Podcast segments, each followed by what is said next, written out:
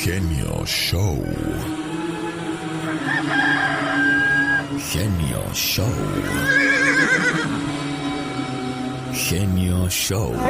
Estamos de regreso en el show más familiar de la radio en español.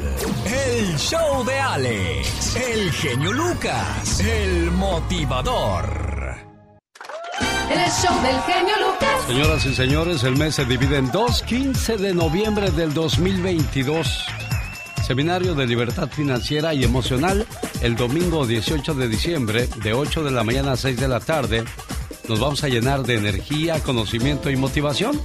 Se va a hablar de los problemas de alcoholismo, drogadicción, violencia, suicidio, problemas entre padres y adolescentes. Habrá cuatro oradores, la parapsicóloga y líder espiritual Venus esto para aumentar todos, ahuyentar todos tus miedos. Ella te va a ayudar y te va a decir cómo. Además, tu amigo de las mañanas, el genio Lucas. Esto es en Ontario, California, domingo 18 de diciembre. Más informes al 1-800-882-3155. Boletos en tiquetón.com. Ahí está una invitación, bueno, pues para, para terminar el año bien, diría yo, y comenzar el 2023 lleno de nuevas energías, una mentalidad diferente y tantas cosas positivas que podemos aportar a nuestra vida. 24 horas en dos minutos, el trabajo de mi hijo, Omar Fierros, se lo presento a esa hora del día.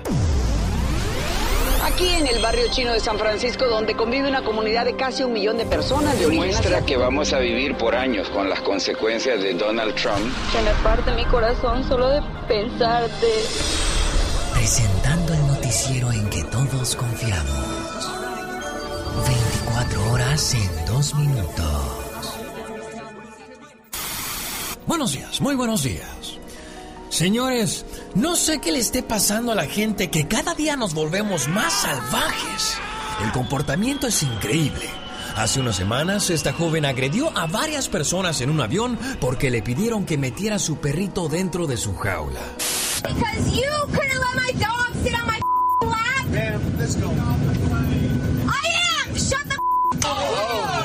Y este fin de semana, escuchen bien, un hombre logró pasar dos navajas por seguridad en el aeropuerto de Cincinnati. Una vez en el vuelo amenazó con matar a varias personas. When he went to go to the bathroom, um, the passenger in the window seat looked at me and said, Hey, like he has a knife. And he told me that he was threatening to stab people. We need to go say something to somebody. Gracias a Dios, el asunto no pasó a mayores y el vuelo aterrizó de emergencia en Atlanta para que ese sujeto fuera arrestado. Por ahora la investigación se centra en qué pasó exactamente con los agentes de la Administración de Seguridad en Transporte en el aeropuerto de Cincinnati, Kentucky, que permitieron que esta persona abordara con esa navaja. Estas personas, estos trabajadores han sido puestos en labores administrativas mientras continúa esta investigación. Sabemos por parte de la Aerolínea Frontier que afortunadamente no hubo personas heridas. Señores, no sé cómo a alguien le guste subirse a un avión y con el gusto de hacer sus desmadres. eh, En serio. Si yo, que venía de Denver, Colorado, que, que, que, por cierto, saludos y muchas gracias a toda la gente de Denver que nos acompañó este fin de semana, ¿eh? Y, y les digo, vengo todo nervioso en el avión, nomás pensando en esto. A ver si no nos desplomamos como la Jenny Rivera. La... Cállate los hijos, no digas Pues es cierto. Este fue su noticiero no tan serio. 24 horas en dos minutos. Ay, hijo, los pensamientos que traes cuando venimos en pleno vuelo, no la muele, señoras y señores. Esta es la radio que te lleva de vacaciones a Disneyland. O te regala 100 dólares con el golazo que paga 100 dólares cada hora. En cualquier momento el grito de... Go no lo digo porque si no va a decir... ¡Ay! Hay que llamar ya. No, todavía no. No comamos ansias. Con calma. Y nos amanecemos.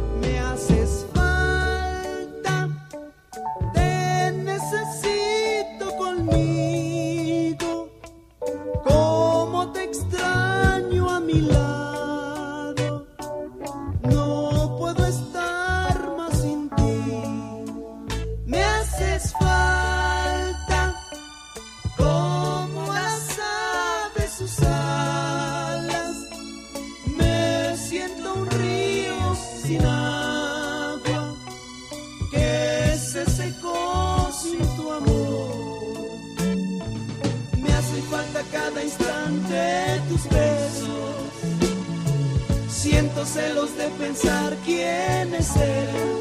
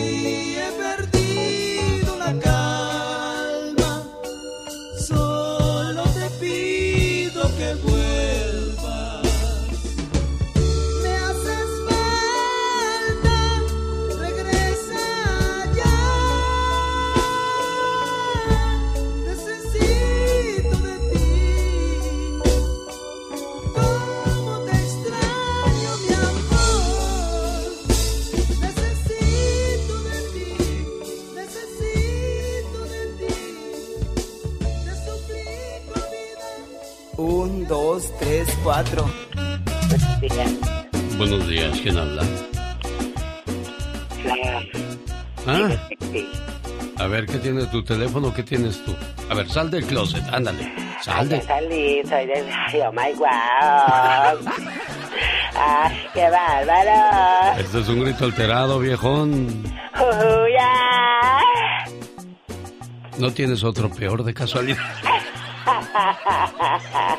Oh my wow. Es que estoy con un estrés por la crisis y tú con tus cosas, criatura del Dios Señor. santo, sí, sí, sí, de verdad que... Ay, Dios santo, esta crisis nos está matando. Los 10 estados de Estados Unidos donde la inflación está causando más estrés. En el lugar número 10 se encuentra Arkansas. Arkansas, oh my wow. En Virginia la situación está causando mucho estrés entre sus habitantes. Ay, qué horror.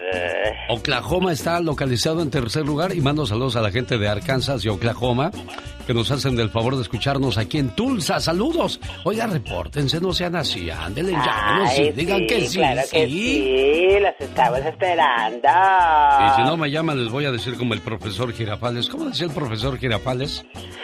Ta, ta, así decía.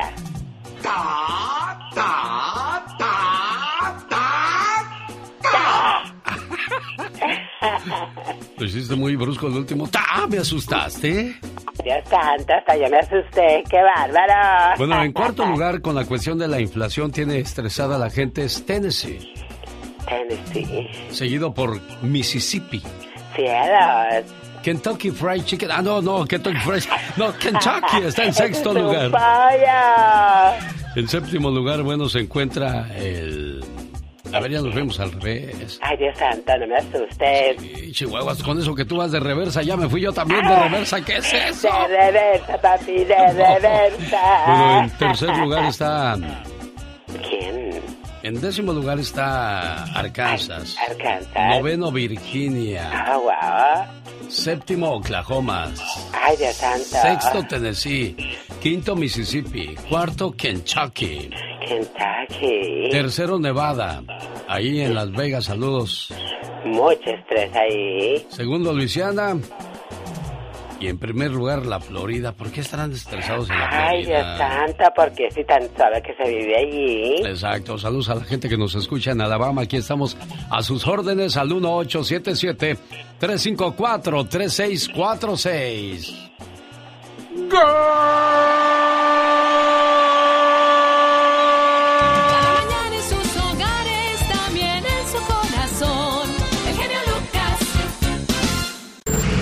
Piña.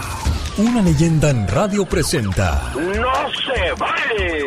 los abusos que pasan en nuestra vida solo con Jaime Piña.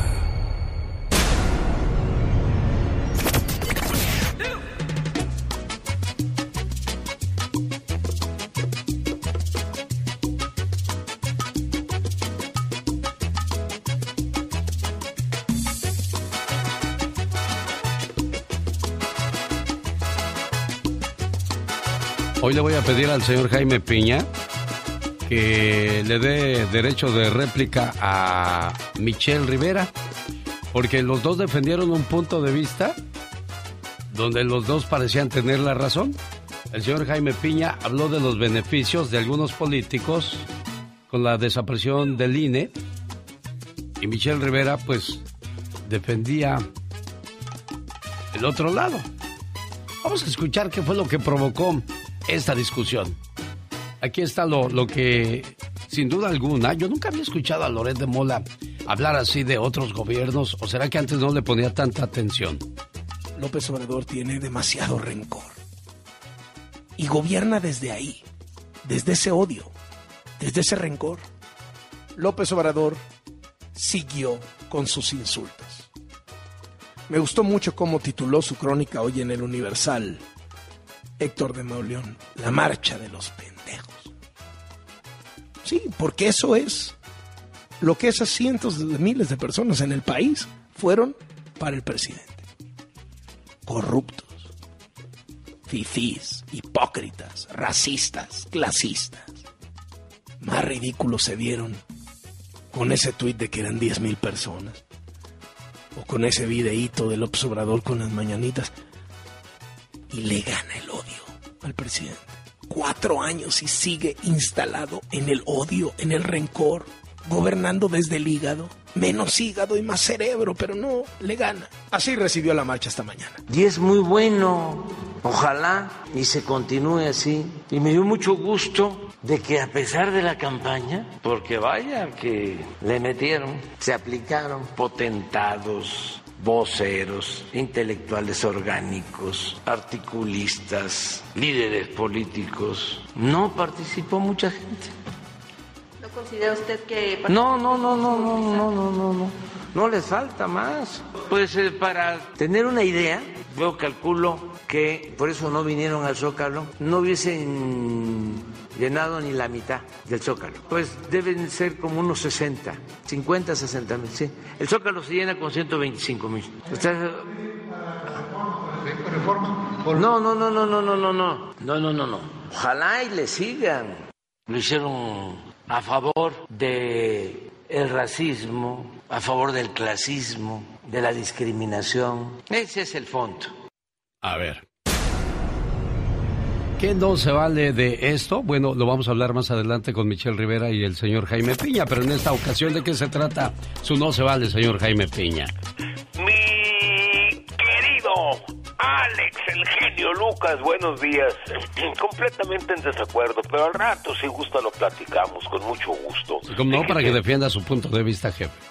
Y claro que sí, lo voy a defender con mucho cariño y, y, con, con armas, con armas.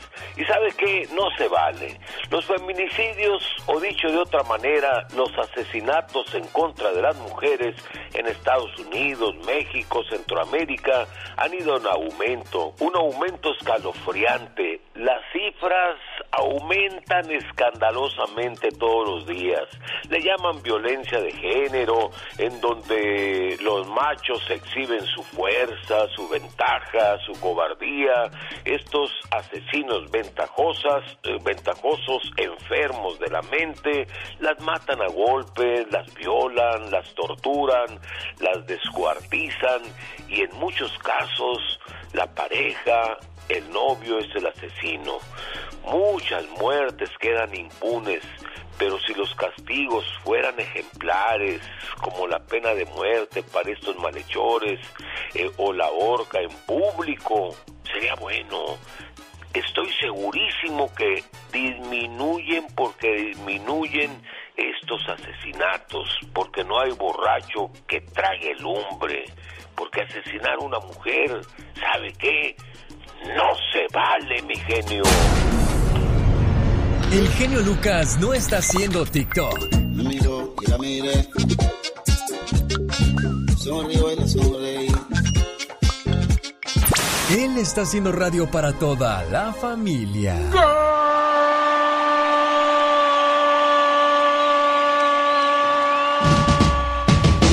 Buenos días, ¿con quién hablo? Días. ¿Qué pasó, preciosa? ¿Cómo está usted? 90, 60, 90. Ah, caray, ah, caray. Eh, ¿A dónde entré? ¿Entré a, a una tienda de ropa o qué? No, Sí, porque es que 90, están 60, entrando en 90. el trabajo. Ah, mira, ya llegó la 90, 60, 90, dijeron. ¿De dónde se reporta, preciosa? De Los Ángeles. De Los Ángeles, gracias por estar con nosotros. Recuerda que mientras esté la Copa del Mundo, nos van a estar metiendo mochos. Espero, ¿eh? Primero Dios. O si no, ya acabando la Copa del Mundo, nos normalizamos. ¿En qué trabajan, niña? Sí. En una compañía de metales. Tu llamada es la número uno, preciosa. Cuando menos mándale saludos a tus compañeras ahí. Son compañeros. O compañeros, ¿quiénes son tus compañeros? Aquí mi amigo Javier. Ey, Sí. con razón dijeron ya llegó a la 90, 60, 90, pues puros compañeros. Gracias, niña. Buenos días, llamada número dos. Hola, buenos días, ¿quién habla? Memo de Sacramento. Memo de Sacramento, gracias Memo por reportarte llamada número 2. Esta es la número 3. Buenos días, ¿quién habla? Mario de Arizona. ¿Cómo está Mario? Adiós, gracias. ¿Y ustedes? Feliz, feliz de recibir su llamada. ¿Cómo está el frío? Pues bien frío, Ah, ¿verdad? bastantito. Mande. Bastantito frío aquí en Arizona. Sí, hombre, bueno. Gracias por, por estar con nosotros, mi buen amigo Mario de Arizona, llamada número 4. Buenos días, ¿quién habla? ¿Qué tal? Buenos días, genio. Buenos días. Buenos días, amigo, ¿de dónde te reportas? Juan, aquí de Arizona. Juan de Arizona, gracias gente de Arizona, siempre activos y pegados a este programa, se lo súper agradecemos. En Georgia, la gente que nos escucha en Oregon, ¿cómo estamos en Washington? Amigos de Tulsa, gente preciosa de la Florida, Alabama, Milwaukee, buenos días, ¿con quién habló? Hola. Esa es la llamada número 5, gracias. Llamada número 6, hola, buenos días. Y nos quedamos ya con la número 7. ¿Quién será la número 7? Como dice la diva de México, ¿quién será a estas horas? Buenos días, ¿quién habla? Buenos días, Juan. Juanito, ¿de dónde llamas, Juan? Vengo, estoy en Victorville, pero ahorita voy para Huntington Beach al trabajo. ¿Eres camionero o vas manejando nomás rumbo al trabajo? Voy manejando rumbo al trabajo. Pues Juan, que va rumbo al trabajo, ya comenzó ganando porque ya lleva 100 dólares en la bolsa. ¡Felicidades, Juanito! Muchas gracias, Muchas gracias, es un placer hablar con usted. Gracias, igualmente, y sobre todo, pues pagarte 100 dólares, mejor se pone la plática. Este... Rosmarie Pecas con la chispa de buen humor. Ya le digo, señorita Rosmar. ¿Qué pasa, Ayer estaba comiendo en un restaurante caviar y de repente vi un ovni volador. Mentiroso, ¿quién te iba a creer que estabas comiendo caviar? Ay, señorita Rosmar, lo que son las cosas de la vida. ¿Por qué dices eso, Pecas? A mi amiguito le quieren poner Agosto Catedrales de nombre.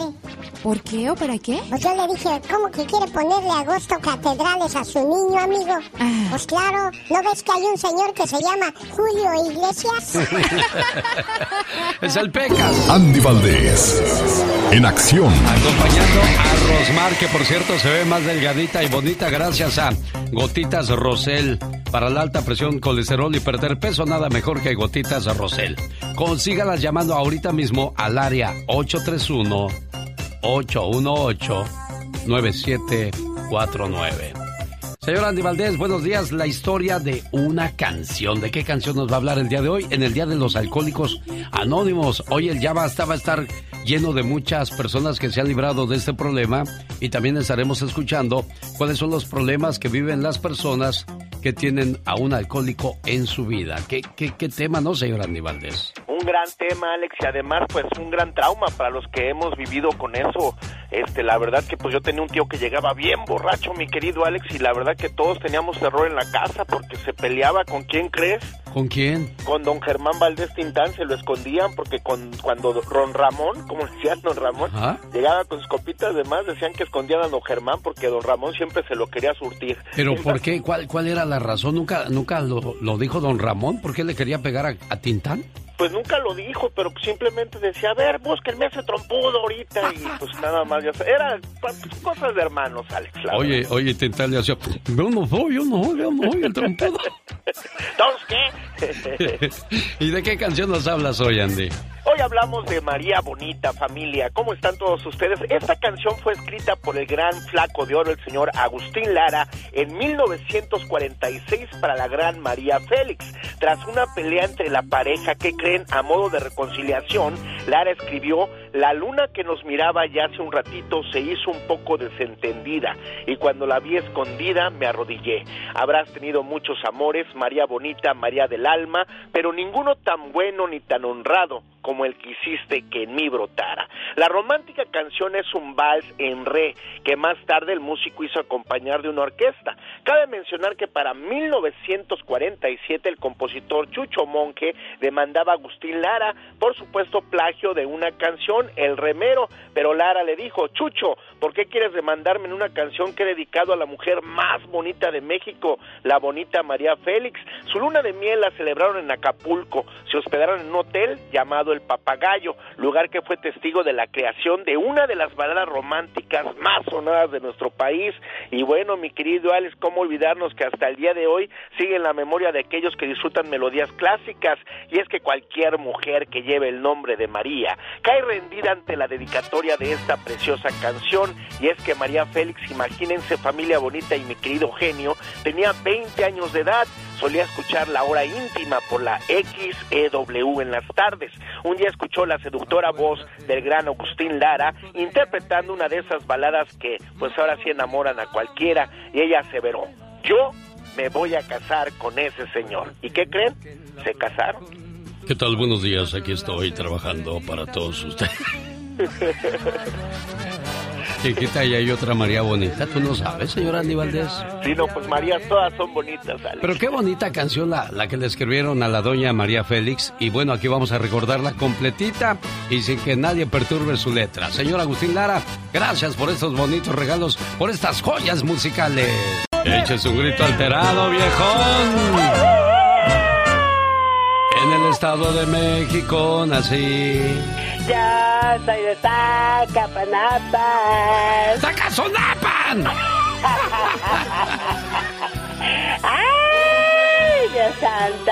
La señora Leonides Miranda celebra su cumpleaños y su hijo Juanito Vadillo le dice... Mi madre, desde que me vio nacer, ha sido el ángel de mi guarda, que recorriendo su vida me cuida. Su infinito amor no termina nunca, porque es un don que Dios regala a toda mujer, a la medida de sus corazones y de su tiempo. Si ustedes aún tienen una mamá, cuídenla. Luchen por verla feliz. Ámenla. Díganle palabras que en su cara formen una sonrisa. Ellas merecen todo el amor de la vida y nunca las insultes, porque en sus ojos verás lágrimas, las lágrimas que más tarde te tocará llorar a ti. Acepta sus regaños, son por cariño. Acuérdate que después de darlos se vuelven consejos y da gracias a Dios que hoy tienes quien te regañe, porque algún día estos regaños te van a hacer mucha falta. Tú sabes que ellas siempre quieren mirar que sus hijos vivan mejor. Acuérdate que ella te enseñó a dar tus primeros pasos, al igual que ha luchado para que seas un buen hijo. Siempre seremos unos niños para ellas, no importa los años que tengamos. Las madres son y serán siempre así. Su amor es para toda la vida. Gracias, mamá. Estas son las mañanitas. Cántale, Juan. Eh, no es el cumpleaños de mamá, eh, pero somos, aunque sea tarde, pero se los mandamos a mamá. Ya sabe, jefecita, que la quiero mucho. Ah, es que aquí me pusieron que era su cumpleaños. ¿Cuándo fue su cumpleaños? No, 8 de agosto, gracias a Dios. El 8 de agosto. ¿Y qué hacemos Sí. en noviembre entonces? No, no, para poner una reflexión a mi, a mi jefecita. Ah, bueno, pues aquí está entonces su saludo. Doña Leonides, buenos días, ¿cómo está usted? ¿Cómo está, doña Leonides? Buenos días. Bien, bien, bien, gracias a Dios. Qué bueno, saludos a nombre de su muchacho. Solamente quería pues decirle que la quiere mucho y que usted es una persona muy importante en su vida, ¿eh? Gracias, a mí también. Eso. Complacido, Juanito. Muchísimas gracias, muchísimas genio. A la orden, como siempre.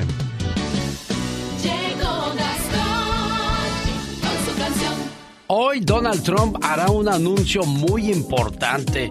Pues, ¿qué irá a hacer eso, señor Gastón Mascareñas? ¿Cuál será ese anuncio que nos tiene a todos en ascuas? Hola genio, hola amigos, muy buenos días.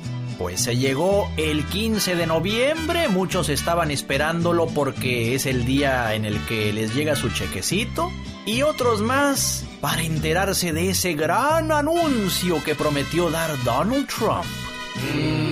La radio va a dar la información, el Donald Trump más pronto ha de aparecer, pues su campaña va a lanzar, eso se cree el día de hoy. De plano él no quiere entender, la mayoría no lo quiere en el poder. Y por su culpa su partido ya sufrió un duro revés.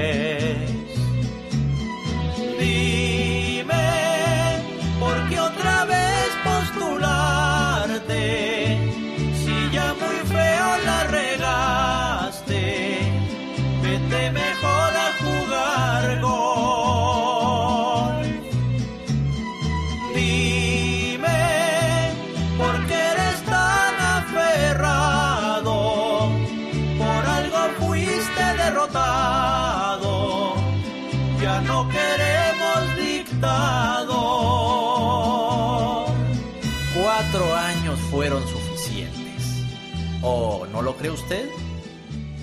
El genio Lucas no está haciendo pan.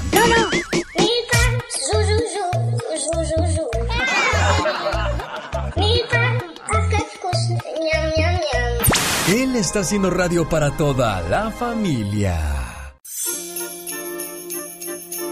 Participa para tu oportunidad de ganar vacaciones de tres días y dos noches en el Disneyland Resort. Todos los detalles en alexelgeniolucas.com. Se requieren boleto y reservación para los parques. Fíjense que en una ocasión. A ver si me contestó primero Silvia. ¡Silvia! ¿Es Silvia o Cintia? Ahorita vamos a saber. Pero en, un- en una ocasión en el infierno, donde está el chamuco, chamacos, donde está Belcebú, Satanás, el mal, el malvado, como gusta usted llamarle, ahí estaba un cuate bien feo. Ay, wow. Y entre sus piernas tenía una rubia bien bonita, bonita, bonita, hermosa, hermosa, hermosa, hermosa. Como yo. Chula, chula, chula, No, hasta yo quiero estar ahí. No, ándale. Feo estaba el cuate y dándole unos besotes así. de- Ay, no, qué goloso. Y la pobre güera nomás le decía. "Ah, ah". Ay, ya me Oh. imagino retorciéndose. Y que, y que lo ve un cuate y que le dice, ay, mano, mira nomás, ¿a poco así pagas los pecados que cometiste en la tierra? Dijo, no, yo soy el castigo de la güera. Ah, wow. Qué cosas de la vida, ¿verdad? Qué horror.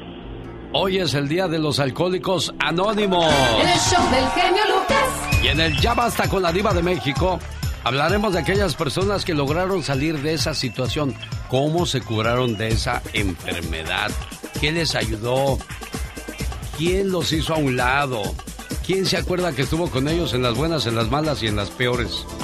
Voy a recordar en esta hora a una persona que se me fue de este mundo y que nunca pude ayudarlo a salir de su vicio. Fueron tres personas, ¿eh? El alcohol definitivamente, yo creo que por eso a mí no me gusta, porque ese vicio maldito se llevó a tres personas que yo quiero mucho. A mi abuela Sista Lucas, a mi tío Beto y a mi primo Amador. Tres personajes muy importantes en la vida de un servidor, pero le cuento más adelante, junto con la reflexión de la media hora, que habla de cuánto tarda un papá en regresar cuando se va al cielo. Seminario de Libertad Financiera y Emocional, domingo 18 de diciembre, de 8 a 6 de la tarde, donde nos llenaremos de energía, conocimiento y motivación. Se hablará de alcoholismo, drogadicción, violencia, suicidio, problemas entre padres y adolescentes. Habrá cuatro oradores, la parapsicóloga y líder espiritual Venus, para ahuyentar todos tus miedos. Tu amigo el motivador Alex El Genio Lucas. Bueno, tu amigo Alex El Genio Lucas. Motivador no, porque yo no tengo ningún título. Esto será en Ontario, California, domingo 18 de diciembre. Más informes al 1-800-882-3155. Boletos en tiquetón.com. Ahí está la invitación para que nos haga el favor de acompañarnos. Ay, Dios. Platícame algo, criatura del Señor.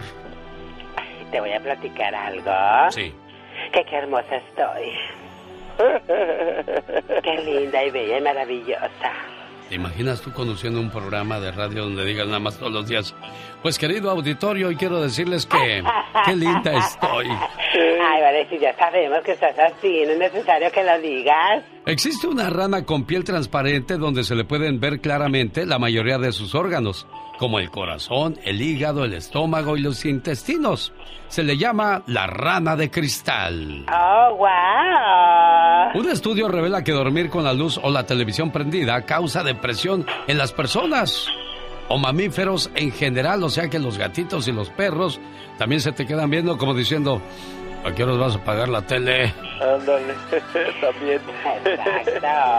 Entre más negro y amargo es el chocolate, más cacao y menos azúcar. Por lo tanto, es más saludable el chocolate negro y amargo. Pero, wow. ¿Sabía usted que los sueños duran de 3 a 4 minutos y los sueños cuando estás a punto de despertar es cuando más se acumulan? Por eso pareciera que soñaste toda la noche. Dices, ay, ando bien cansado porque soñé que andaba haciendo ejercicio. Qué bueno, así ya no voy a hacer durante el día. ya lo hice durante el sueño. Difícil de creer, pero todo esto que le dije. Cierto. Quédese en la radio donde le mandamos al Disneyland Resort con entrada a los dos parques y hospedaje en uno de los hoteles del Disneyland Resort. El COVID también afectó a Disney porque antes nos pagaban los vuelos, ahora nomás las puras entradas y el hotel. Disney, ¿qué es eso? Oiga, y la que no trabaja hoy es Carol G porque en su familia tres de sus niños tienen COVID, oiga. Oiga, con este frío se antoja un sabroso chocolatito y pan horneado sabroso del día. Bueno, pues eso hacen en El Toro y La Capra. Está comprobado que tienen el mejor buffet de todas Las Vegas, el mejor surtido y más sabroso, chilaquiles, pastas y todo lo que se le antoje. Y dígales que los mandé yo porque es un cliente VIP. El mejor buffet de Las Vegas lo tiene El Toro y La Capra. Ah, qué bonita canción del recuerdo son Los Ángeles Negros, que estarán este viernes en Olivia's Mexican Restaurant 10830 Merritt Street en Castroville, California. El show del genio Lucas. ¿Cómo estás, Lilia? Buenos días. Buenos días, señor. ¿Dónde vives tú, Lilia? En Victorville, California. Ah, ¿cómo amaneciste? Pues acá pidiéndole a Dios que pudiera agarrar la línea. ¿Andas buscando a tu papá? Sí, ya este, nunca lo conocí. Tengo 54 años y mi mamá no me quiere decir. Ella vive todavía, ¿Qué te dice tu mamá? que no se acuerda la dirección. No. Este, me trajo de los- desde los 5 años aquí a Los Ángeles. Ajá. Y este, ni una foto ni nada. ¿Por qué, ¿Por qué ese afán de buscar a un hombre que a ti tampoco te buscó, amor? Porque ella no le dio la dirección ni nada. Yo pienso que por eso, porque él nunca, nunca supo dónde se vino, porque ella como se enojó con él porque la traicionó. No le dijo cuando se iba a venir ni a dónde. ¿Cómo te llamas tú? Lilia Esther García, ¿De qué parte de México eres? Del Distrito Federal. Naciste en el DF. Ujú. Muy bien. ¿En qué colonia viviste? No me, no sé, no sé, genio. No. Nomás me dice que, no, ella me dice que no se acuerda de la dirección. ¿Cuántos años tiene tu mamá, amor? 74 años. ¿Cómo cuántos tendrá tu papá? Era cinco años mayor que ella, dijo. ¿Está tu mamá contigo? No, no vive conmigo. Oh. Vive con mi hermano. Somos dos, supuestamente. ¿Y del mismo papá? Supuestamente. Oye, amor, ¿y, y cómo se llamaba tu papá? Carlos Fernández. Carlos Hernández, ahí originario No, del... De- Fer- Fernández. Carlos Fernández. Fernández. Era Ajá. también ahí del Distrito Federal. Sí. Carlos Fernández, si sabes que tuviste dos hijos con... ¿Cómo se llama tu mamá? Julia García. Si nos estás escuchando o alguien lo conoce, Carlos Fernández, originario de la Ciudad de México, andará en los 80 años, pues ojalá y, y, y se contacten con Lilia Esther García, de 54 años de edad, que está triste porque nunca ha conocido a su papá. Y espero que se te conceda ese sueño, esa ilusión de conocer al hombre que te procreó junto con con tu mamá, tú no sabes las circunstancias, tú no sabes las situaciones, pero es lo que menos te importa. A ti te interesaría conocer a tu papá. ¿Y tu mamá no se enoja cuando le, le preguntas por él? oye? Sí, pues al principio sí, pero ahora ya nomás me, nomás me escucha y me dice que no puede creer que todavía lo quiere conocer. Y supuestamente le digo, este, no dice que no se acuerda, pero ella tiene mejor memoria que yo y yo sé que me miente, nomás es como puro, puro orgullo, pura, ah, como que quiere que él nunca nos conociera, que nunca supiera más de nosotros, pues. Qué cosas de la vida. Bueno, ya ven el, da- el daño que le causan a los hijos cuando nosotros los adultos comenzamos con nuestras tonterías. Y, y hay algo que, que, que no nos enseñan los papás, es que tenemos que estar casa- casarnos cuando ya estemos un poco maduros, un poco conscientes de lo que vamos a hacer para que así tomemos una decisión para toda la vida y no a la mitad del camino querernos ir y arrepentirnos de algo que, que debíamos haber pensado mejor. Ojalá, Lilia, Lilia Esther García, escuches a, a tu- encuentres a tu padre y él nos esté escuchando o alguien que lo conozca, ¿eh, amor? Está bien, ¿le puedo dar mi número? Adelante, por favor. 760-684-9200. 92 00. 00. Ujú. Ojalá y lo encuentres, amor, ¿eh? Lo deseo de corazón. Muchas gracias. Muchas gracias. El genio Lucas. El show del genio Lucas. Buenos días, Laura, ¿cómo estás? Hola, buenos días. Estoy bien. Ah, le llamé porque am, me sentí tan solidaria con esa señora que llamó hace un momento. Sí. Yo acabo de cumplir 55 años y toda la vida quise conocer a mi padre, ah, especialmente las niñas cuando somos mujercitas, como que nos we attach more to the father y, y es y, y nunca ¿Me permites, es- Laurita? Disculpa que te interrumpa. Las niñas están más apegadas al papá, por eso dicen Sí, sí, que, por eso les dicen a los papás que tienen puros varoncitos, uy, de lo que te perdiste, las niñas te adorarían. Así es, así es. ¿Y qué pasó, Y este Laurita? señor- Perdón por interrumpirla. Sí. No, está bien, gracias. Gracias por su atención de tomar mi llamada. So, este señor, este, yo tenía la, la- por varios años me citó para que lo conociera porque yo insistía querer conocerlo y me citaba donde, eh, donde él trabajaba en México, afuera de la Comisión Federal de Electricidad. Él tenía otra familia. Entonces, ah, me citaba ahí, yo iba ilusionada con mi ropita nueva. Después era una niña chiquita de siete años.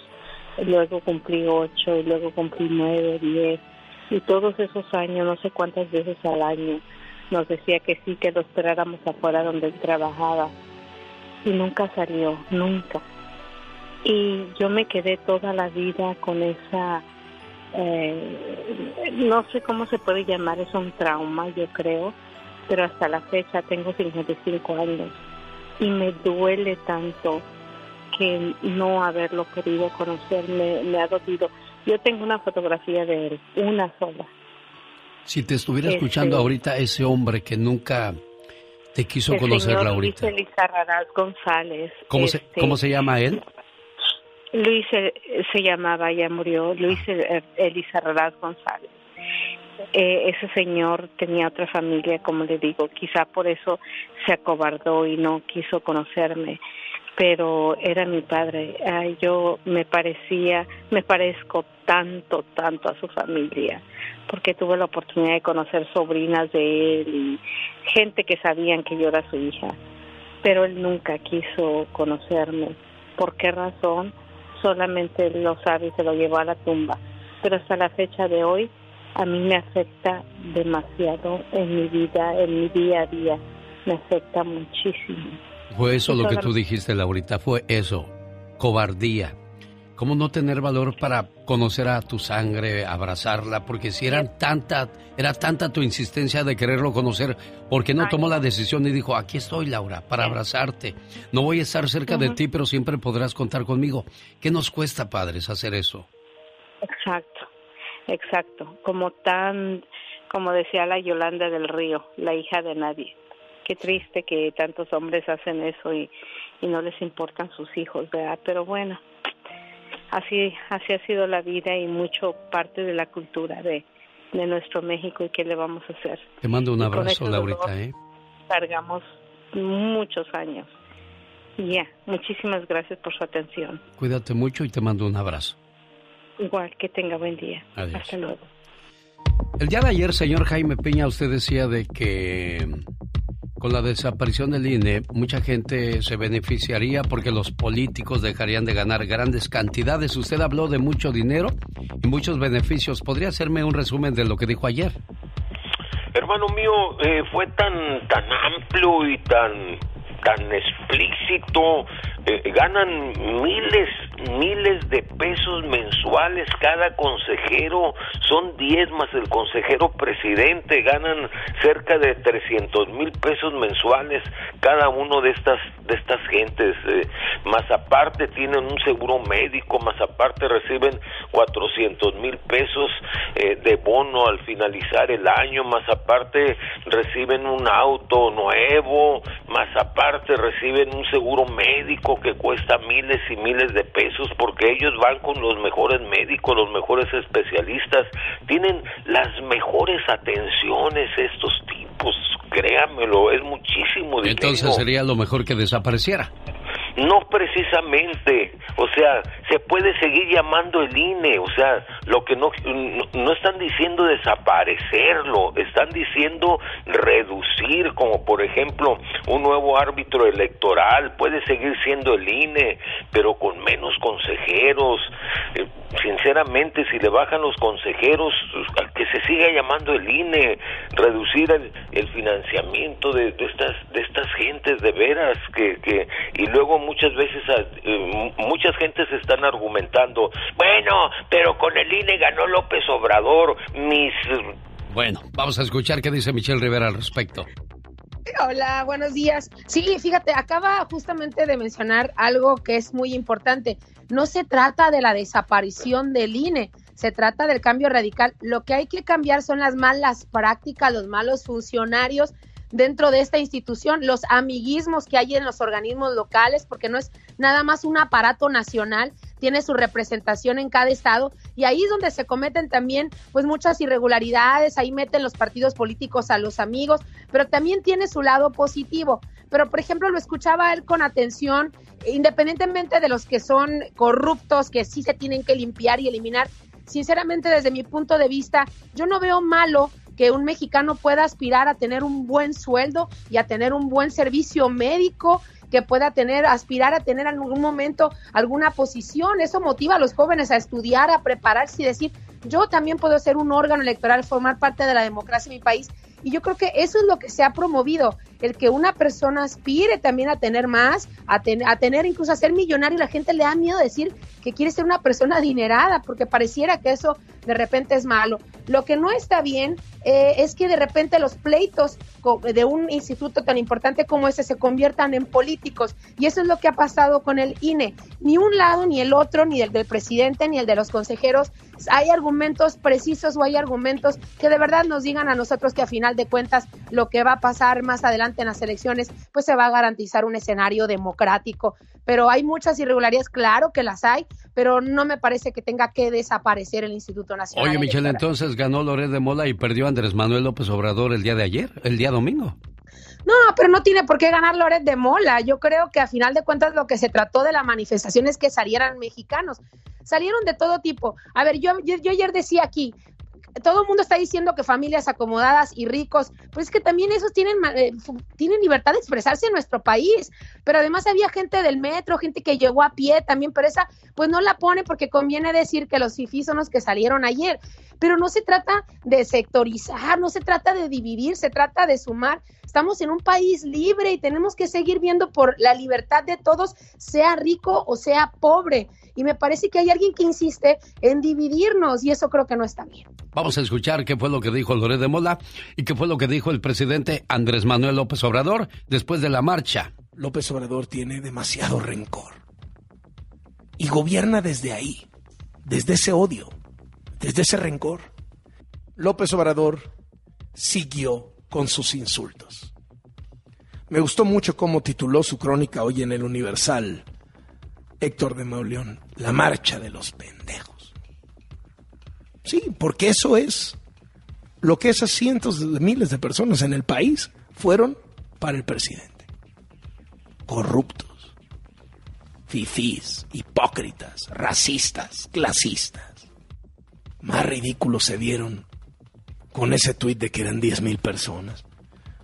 O con ese videíto del Obrador con las mañanitas. Y le gana el odio al presidente. Cuatro años y sigue instalado en el odio, en el rencor, gobernando desde el hígado. Menos hígado y más cerebro, pero no, le gana. Así recibió la marcha esta mañana. Y es muy bueno, ojalá y se continúe así. Y me dio mucho gusto de que a pesar de la campaña, porque vaya que le metieron, se aplicaron potentados, voceros, intelectuales orgánicos, articulistas, líderes políticos, no participó mucha gente. ¿No considera usted que... No, no, no, no, no, no, no, no, no. No les falta más. Pues eh, para tener una idea, yo calculo que por eso no vinieron al Zócalo, no hubiesen llenado ni la mitad del Zócalo. Pues deben ser como unos 60. Entonces, ¿a quién le da usted la razón, señor Jaime Piña? Eh, mire, sinceramente sí, yo veo a un López Obrador así terco como, como siempre ha sido, pero sinceramente él no está en contra de que se que desaparezca el INE, se puede seguir llamando INE, lo que se busca es reducir el, el Pero, número pero de lo, lo que pasa es, es que yo lo traje a la mesa a usted porque usted ayer defendió a capa y espada la, la acción y actitud de Obrador. Yo hoy me lo dice sigo lo contrario. defendiendo, Lo sigo defendiendo a capa y espada porque eh, es- es- este este INE está formado por por pura gente corrupta. Además, mire, ¿quién salió al frente de esta Entonces, bueno, si, si está formado por gente corrupta, entonces, ¿por qué lo defienden, eh, Michelle Rivera? Mira, ahorita que escuchabas, ahorita que escuchaba a Loret de Mola y al presidente, yo te voy a, yo te voy a decir algo. Loret de Mola habla desde el periodismo de oposición. Y perdón, pero todo lo que salga de Loret de Mola, pues va a ser hasta con coraje porque ya tiene algo personal. Pero van a ser puros madrazos, querido Alex. Pero si quieres un comentario objetivo desde una periodista, humilde periodista aquí en Sonora, te voy a decir algo. Se le olvida de repente al presidente López Obrador, lo digo con todo respeto, que él ya gobierna para todos los mexicanos. Es como cuando tú haces diferencias con tus hijos. A mí no me gustaría que mi mamá tuviera una diferencia o diferencia con uno de nosotros, que nos trate por igual, así tengamos el humor que tengamos, pero a final de cuentas nos tiene que ir bien a todos. Te voy a poner el ejemplo de lo que hicieron algunos gobernadores, incluso de Morena, como fue de Alfonso Durazo aquí en Sonora. Dijo a, su- a través de su red social que él respetaba la democracia y la libertad de expresión. Así que todas las libertades y todas las expresiones en las calles era parte de un país donde hay gente diferente. Y punto, no tenía que salir a decir que lo de ayer fue un striptease de los neoliberales, para ofender también a gente que de verdad está en contra sin pertenecer a un partido. Se ha generalizado mucho en nuestro país y me parece que sí fueron muy desafortunadas las palabras del presidente, porque gobierna para todas y todos los mexicanos. Que no se nos olvide, no puede haber una diferencia entre nosotros, porque justamente es lo que nos hace tener hoyos y hoyos y abismos entre nosotros. Agustín, buenos días. Aquí en Los Ángeles, ¿cuál es su punto de vista de todo esto? Eh, mire, a, a lo que a lo que yo miré y sé porque que dicen que no hubo acarreados, sí hubo acarreados, genio. Yo soy de Oaxaca y hasta, Sí. Hasta allá ma- mandaron autobuses para que vayan a A la manifestación. gente de por allá a, la manifestación, les pagaron, les dieron lo del día. ¿Cuán- Y según era mucho dinero, 500 pesos, genios. Ujú. Era muchísimo dinero para la gente pobre que vive por allá y que les prometieron comida y todo eso. Sí hubo acarreados. Y a lo que dice Michelle, todos sabemos que el INE no lo quiere desaparecer. Yo no sé por qué dicen que lo o estaban manifestando que porque lo quiere desaparecer. No, él quiere bajar los sueldos de todos los peores que vive, que viven del pueblo. ¿Cuánto dinero no ganan? Casi medio millón de pesos al mes. Contra 500 o 1000 pesos que gana o 2000 pesos una persona de- del pueblo. Caray. Estamos muy disparejos en esa situación. David, buenos días. Le escucha Michelle Rivera y Jaime Piña. ¿Cuál es su punto de vista y quién cree que tiene la razón? Buenos días a todos. Este, mira, esto como que ya se está convirtiendo en un chisme de lavadero porque yo pienso que aquí lo que, por ejemplo, tu programa debería de hacer es poner o en tus redes sociales la iniciativa de presidente Obrador y un, lo que un tramo de lo que él eh, quiere hacer con el INE. Eso es este, porque él lo ha dicho muchas veces. El, ¿cuál, es, ¿Cuál es la reforma? Eh, él ha dicho de que quiere ah, recortar los diputados, los pre, ah, prelimina- ¿cómo se- no sé Plurinominales. cómo se llaman los Plurinominales. Son los que no son votados por elección, son los que queda por quien tenga más poder los va acumulando, que hay más, pues obviamente de Morena que de otros, porque ellos han ganado Eh. muchas elecciones recientemente. eh, obvio quiere este recortar el el, ah, el presupuesto de INE porque eh, es el que tiene más presupuesto que en otros países, incluido este Estados Unidos. Oye, aquí hay una cosa, David y Michelle Rivera. Bueno, entonces, si eso es lo que quiere hacer el presidente, el Yo- señor Andrés Manuel López Obrador, ¿por qué tanta gente se manifestó en contra? Es lo que yo no entiendo. Yo- querido, querido Alex, yo quiero hacer un comentario. Desde mi punto de vista, y, y la verdad ahorita dijo el señor Piña, y, y tiene razón, el tema de que pues la gente está diciendo es quien llevó a Morena también.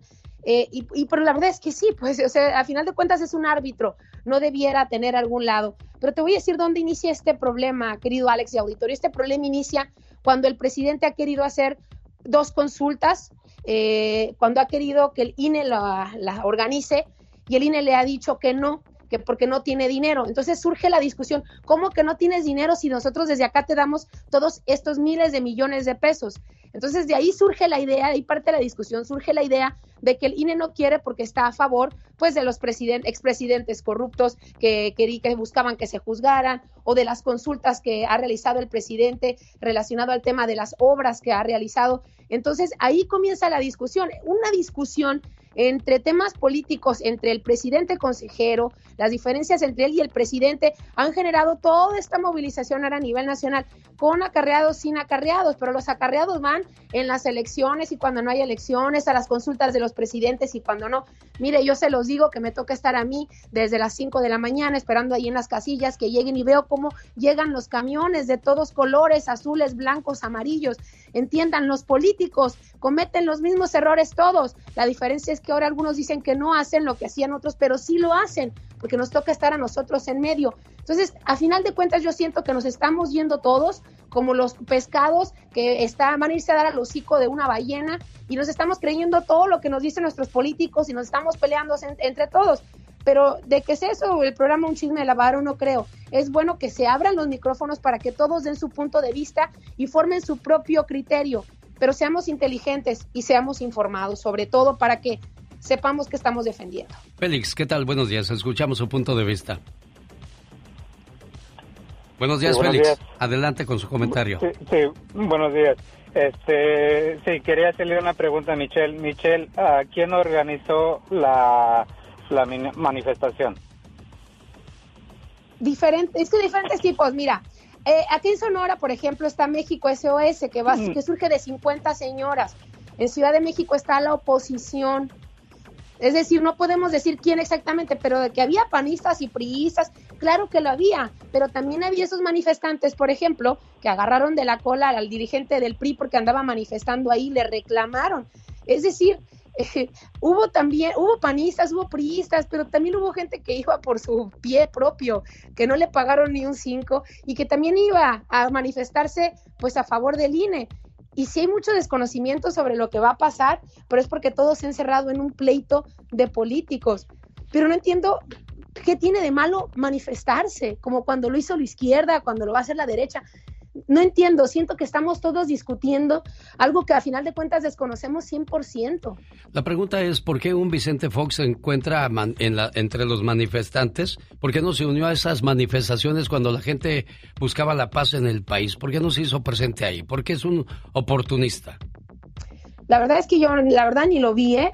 Pero sí, pero detrás de todas estas manifestaciones siempre habrá políticos queriendo manipular también y meterse. A veces algunos se dan cuenta, los corren, otros ni cuenta se dan, que le están pagando a gente para que haga disturbios también. Se ha contaminado absolutamente todo. Y de verdad, nos tienen todos los días discutiendo temas, agarrando los propios y personales y pe- peleándonos con la gente.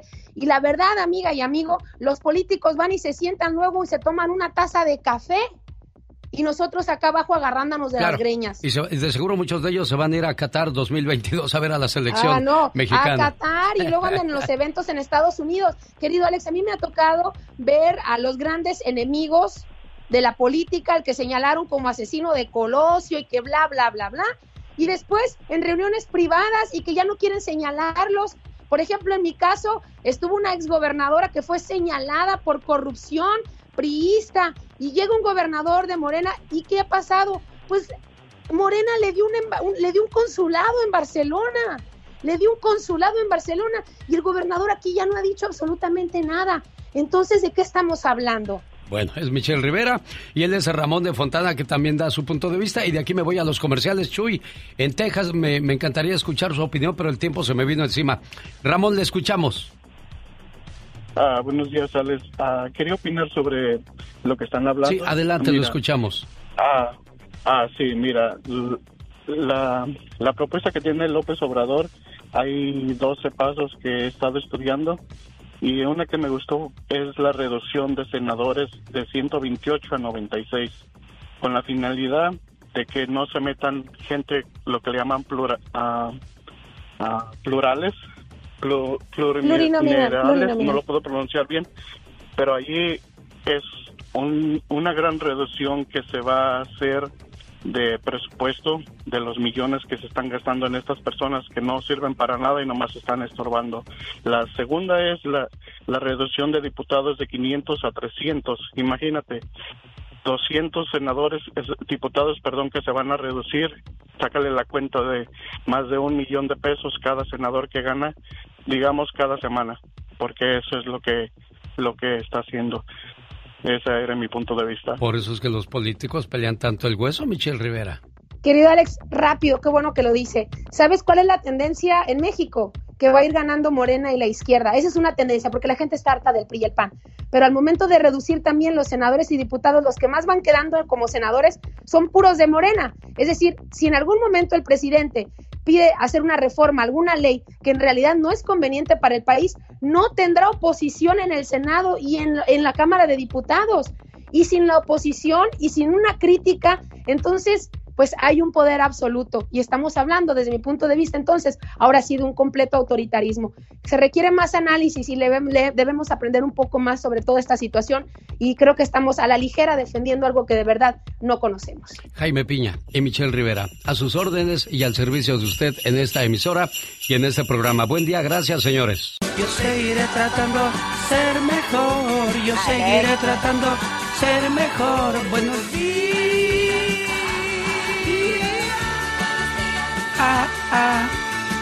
Buenos días, señor Excuse me.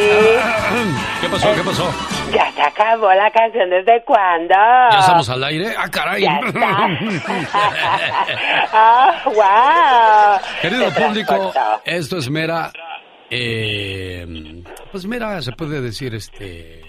¿Cómo se le llama? Mera actuación, nada real, ¿eh? No, es que la canción te acogió muy bien. ¡Sácate de aquí! ¡Córrele!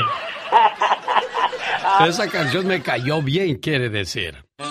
Quiero mandarle saludos hoy en el día de su cumpleaños y yo sé que a él le daría mucho, mucho, pero mucho gusto verme trabajando y verme lo que estoy haciendo. Cuando yo tenía ocho años de edad, él me llevó a mi primer trabajo. Ahí aprendí lo que era ganarse el dinero.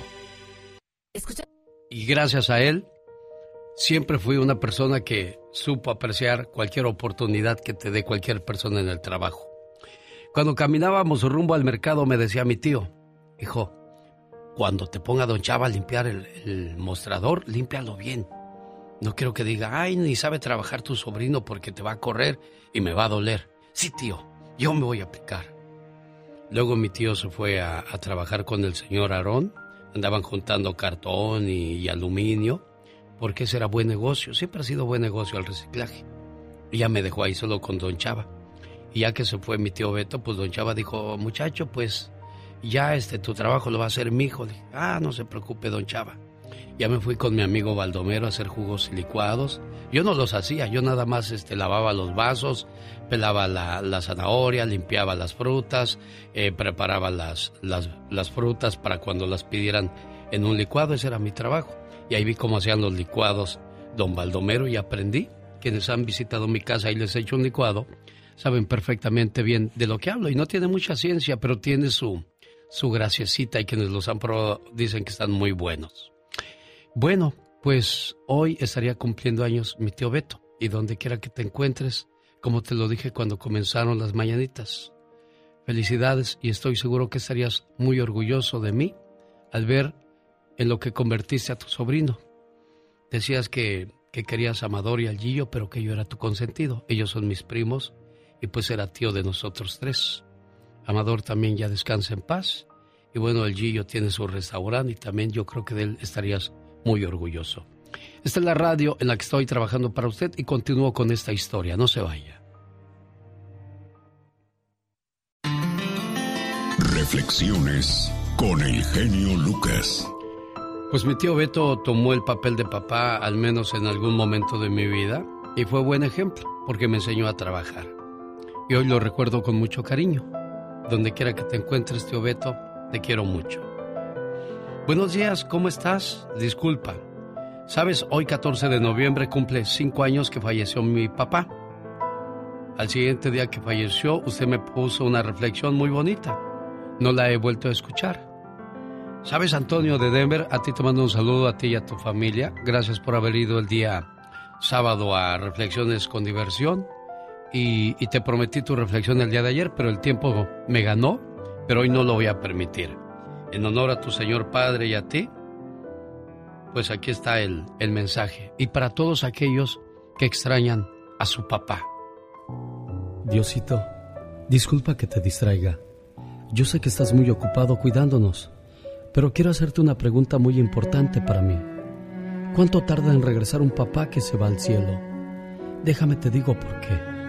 Hace muchos días, mientras veía una película en la televisión, sonó el teléfono. Mi mamita contestó. La vi muy angustiada y sin darme explicación alguna, me llevó a casa de mi tía Rosa. Ella es hermana de mi mami y me quiere mucho también. Allí me dejó toda la noche. Al otro día no me llevaron a la escuela. A propósito, soy el más aplicado de todos. Todos en la familia lloraban y salían de la casa a cada rato. Todos, excepto alguien, mi papá, a quien no veía por ninguna parte. Qué raro, la noche anterior no llegó a dormir. Y lo peor es que esta vez no me avisó por teléfono. Cuando le pregunté a mi abuelita que dónde estaba mi papá, tan solo me abrazó y se soltó llorando sin darme respuesta alguna. Lo mismo ocurría cuando le preguntaba a otro miembro de la familia, hasta que por fin mi mami se decidió a darme la respuesta. Se fue al cielo tu papá, hijo. ¿Al cielo? ¿Por eso lloran? No se preocupen, él siempre regresa. y cuando lo hace me llena de dulces y juguetes y me promete que no nos volveremos a separar. Pero Diosito, esta vez se ha tardado mucho en regresar. Todas las noches espero sentado en la sala a que llegue mi papá. Me asomo por la ventana y miro al cielo pensando cuándo va a regresar. Hasta que por fin me vence el sueño y mi mami me sube a la recámara. Disculpa, Diosito, es que estoy desesperado. Al despertar, lo primero que hago es correr a su cama esperando verlo ahí, acostado, pero no está. Y apenas suena el teléfono, corro a contestar, esperando que sea mi papá. Desde que se fue, ya no juego por las tardes, y aunque mi mami me ayuda, ya no me sale igual la tarea. En el transcurso del día por la mañana se me olvida un poco cuando estoy en la escuela, pero por la tarde empieza el sufrimiento otra vez. Y ya entrada la noche es un tormento, Dios. Cada vez lloro su ausencia y me pregunto, papi, ¿dónde estás? Miro hacia el comedor y parece que lo veo sentado ahí, comiendo con nosotros y platicándome de su trabajo del día. Dime, Diosito, ¿tu papá alguna vez te dejó por tantos días solo? ¿Alguna vez viviste lo feo que se siente separarse del ser que más quieres? Ni te lo imagines, Dios. Es horrible. Por eso te escribo esta carta, para que se la entregues a mi papá y le digas que regrese pronto, porque siento que me estoy muriendo sin él. Dile que regrese, aunque no me traiga juguetes ni dulces. Ya no lo estoy esperando con un regalo. Ahora mi mami me lleva al parque con más frecuencia, pero sin mi papito nada es divertido. Me dicen que cada día estoy más flaco, que debo comer bien y sin embargo ya ni la nieve me puedo comer. Todos los días miro sus fotos. Qué felices éramos. No entiendo por qué no se puede regresar. Diosito, ayúdame y dile a mi papá que regrese, por favor. Coméntale que ya puedo manejar solo la bicicleta. Todos los días limpio su carro para que esté bonito, para que cuando regrese lo vea mejor. Por las tardes, en lugar de ver la tele, cepillo sus zapatos para que luzcan bien. Mi mamá insiste en sacar su ropa del closet y guardarla como si nunca fuera a regresar mi papi. Pero apenas se descuida y nuevamente la cuelgo en su lugar. Claro que primero la limpio, sobre todo su traje azul.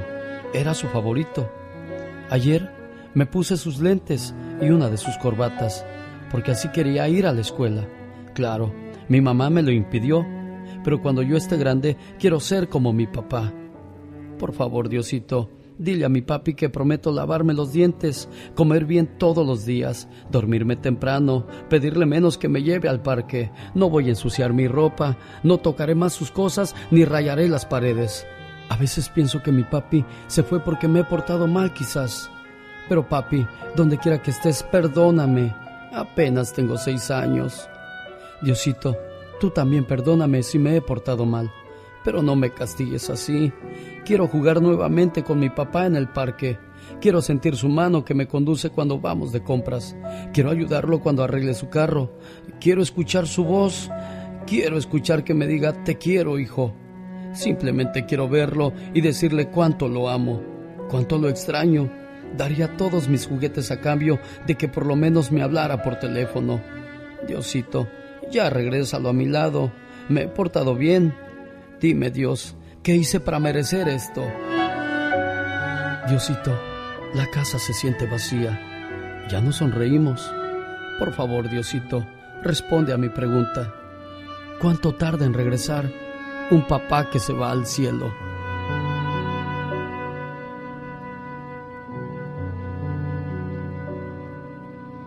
Alex, el genio Lucas, el motivador. Cada mañana en sus hogares, también en su corazón. El genio Lucas. Hola, ¿qué tal? Buenos días, ¿con quién hablo? Con Lee Corona. ¿Qué pasó, Buenos Lee días. Corona? ¿De dónde llama? Buenos días. De Phoenix, Arizona. ¿En qué le podemos ayudar aquí en Phoenix, Arizona, a Lee Corona? Bueno, estoy llamando para los boletos de Disney. Oye, Lee, ¿te llamas Lee? ¿Eres de descendencia china o qué? No. ¿No, ¿Por qué te pusieron Lee? No sé, mi papá. Ah, pues nomás uno de curioso, no voy a pensar otra cosa, señor Lee Corona. Bueno, lástima que su llamada fue la número uno, señor Lee. Buenos días, ¿con quién hablo? Sí, con Perla. ¿Qué pasó, Perla? Vuelves a hacer la llamada número dos, Perla. Ay, no me diga eso. Sí, preciosa mía. Y ahora quien está llamando de un número privado es la llamada número 3. ¿Aló? Hola, Buenos días, hola. señor. Buenos días, ¿quién Sí, habla? buenos días. Mayra. Mayra. ¿Cuánto batallaste para entrar a la línea telefónica, Mayra? Ay, está muy ocupada, pero tratando y tratando entramos. ¿Cuánto tiempo tardaste? Como unos 10 minutos. Tienes la mitad del premio en tus manos, porque fuiste la llamada número 3. Para completar el premio, dime, o cántame, mejor dicho, 15 segundos de esta canción navideña que elegimos para ti, que dice... La... Corre tiempo, Mayra. Los peces en el río, ¿cómo van? No se escucha. Mamacita mía, necesito Dice- que le bajes el volumen Sí, dice- a tu radio. Espérate, Pero espérate. mira cómo... Va, espérame, espérame, por favor, ¿eh? ¿Ves cómo ya escuchaste? Es que tienes el, el radio a todo volumen y eso te distrae. Tienes que escucharme a través del teléfono. Ya le bajé. Ahí está, señoras y señores, la canción. Entonces, para que te cantes 15 segundos y dice una, dice dos, dice tres. Pero mira cómo beben los peces en el río. Pero mira cómo beben por ver a Dios nacido. Beben y beben y vuelven a beber los peces en el río por ver a Dios nacer. La Virgen se está peinando. Tarara, ándale. Ya se te andaba escapando el premio, Mayra. Sí, es que no se escuchaba muy bien. Señoras y señores, Mayra se va de vacaciones al Disneyland Resort. El próximo ganador o ganadora de esta fabulosa promoción podría ser usted en el show más familiar de la radio en español. Nombre completo, niña. Mayra Sandoval, ¿De dónde llamas? de San Diego. El genio Lucas presenta a la Viva de México en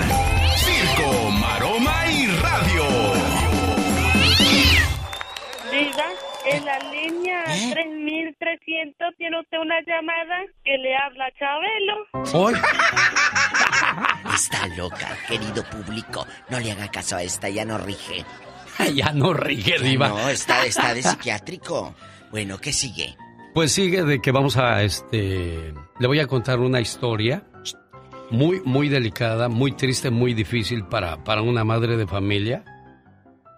Cómo se le deshizo a la familia en un abrir y cerrar de ojos. ¿Qué pasó? Su muchacho, su hijo, abusó de su hermana. Y el hijo ahora está en la cárcel esperando sentencia. La hija pues destrozada por esta actitud del hermano. Y el hermano mayor pues ya no le permite a la mamá ver a sus nietos. La pregunta de ella es, ¿qué hago en esta situación? ¿Qué le podemos decir a una madre que, que vio des- desmoronarse su mundo, su familia, en un abrir y cerrar de ojos? Ahora le digo, ¿por qué usted tiene que ser la mala del cuento?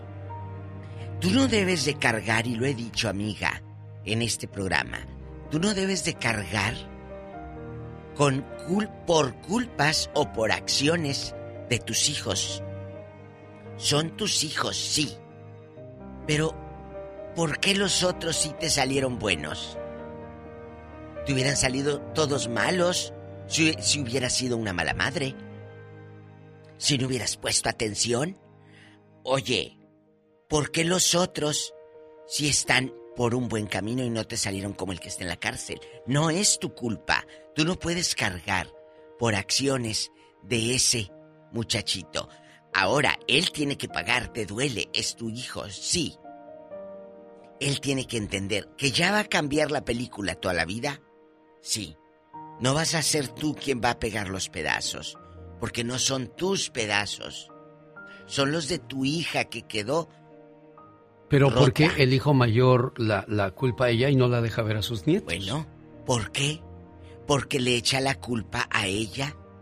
Señora, deje que el tiempo le sane, deje que el tiempo, esta Navidad tú no busques, no te arrastres por el cariño de tus hijos. Déjalos.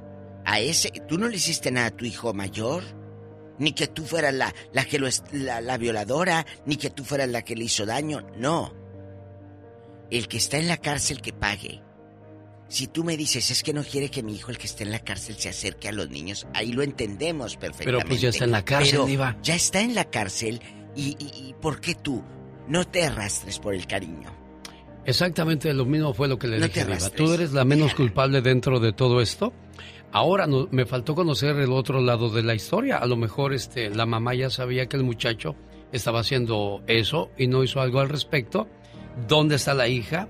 ¿Cuál es el sentir de la hija, De la hacia, hija su mamá? hacia su mamá. O sea, todo eso quería yo platicar con ella, pero me dijo, Pero estoy, ella no quiere. estoy ocupada ahorita. no, y no y- quiere salir al aire. no, tampoco, porque es un caso muy penoso, muy- Diva. muy difícil. Pero yo, a mí me gusta tomar este tipo de historias hacia el aire, Diva, porque aprendemos todos. ¿Qué fue lo que pasó? ¿Qué estuvo haciendo este muchacho al grado de, de abusar de su Yo no hermana? creo que hayan pasado en otras ocasiones, se lo digo así. ¿Por qué? Si la muchachita denunció, Ah, entonces sí. ese no, yo no creo, yo no creo, a como veo la película, amigos Radio Escuchas, así desde la perspectiva, desde afuera, yo no creo que haya pasado en otras ocasiones, ¿eh? Bueno, y nada más cuide, cuide a sus hijos. Y si alguien, así sea muy familiar, muy tu padre, muy tu hermano, que quiera tocarte de una manera No puede, ni debe. Debes de decirlo. Debes de decirlo a la primera de cambio. Que por muy tío que sea, por muy hermano, dilo. Denuncia al puerco. Yo, yo me acuerdo de una siento, historia de una que muchacha que, hacerlo, ¿eh? me platicó, uff, desde que estaba yo en Radio Tigre, la primera radio en la que trabajé, que ella se tuvo que escapar por la ventana para irse con el novio del momento porque el hermano quería abusar de ella. Dice, antes de que ocurra una desgracia, mejor me voy con alguien que no quiero, pero al menos voy a estar más segura.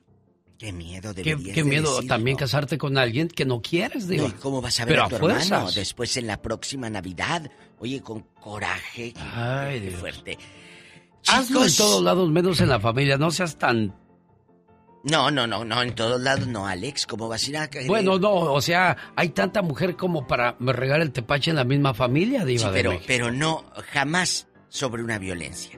No, Jamás no, no, sobre- pero no una violencia, sino digo, hay tantas mujeres por conquistar allá afuera. ándale, ¿Por qué tienes no. que ir adentro de la casa, Diva de Porque México? no andan buenos de la cabeza, esa gente se mete coca, mota, cristal, o sabrá Dios qué mujeres se han de meter. cosas esa de gente no está bien de la cabeza. ¿Tú crees que alguien en sus cinco sentidos va a andar haciendo eso? No, no. O sea, bueno, yo ya me voy al libro de Toño Mauri que de veras, cada que, mira, yo, yo, saben cómo soy de sincerota, ¿eh? Sí, Diva. Pero yo no le veo.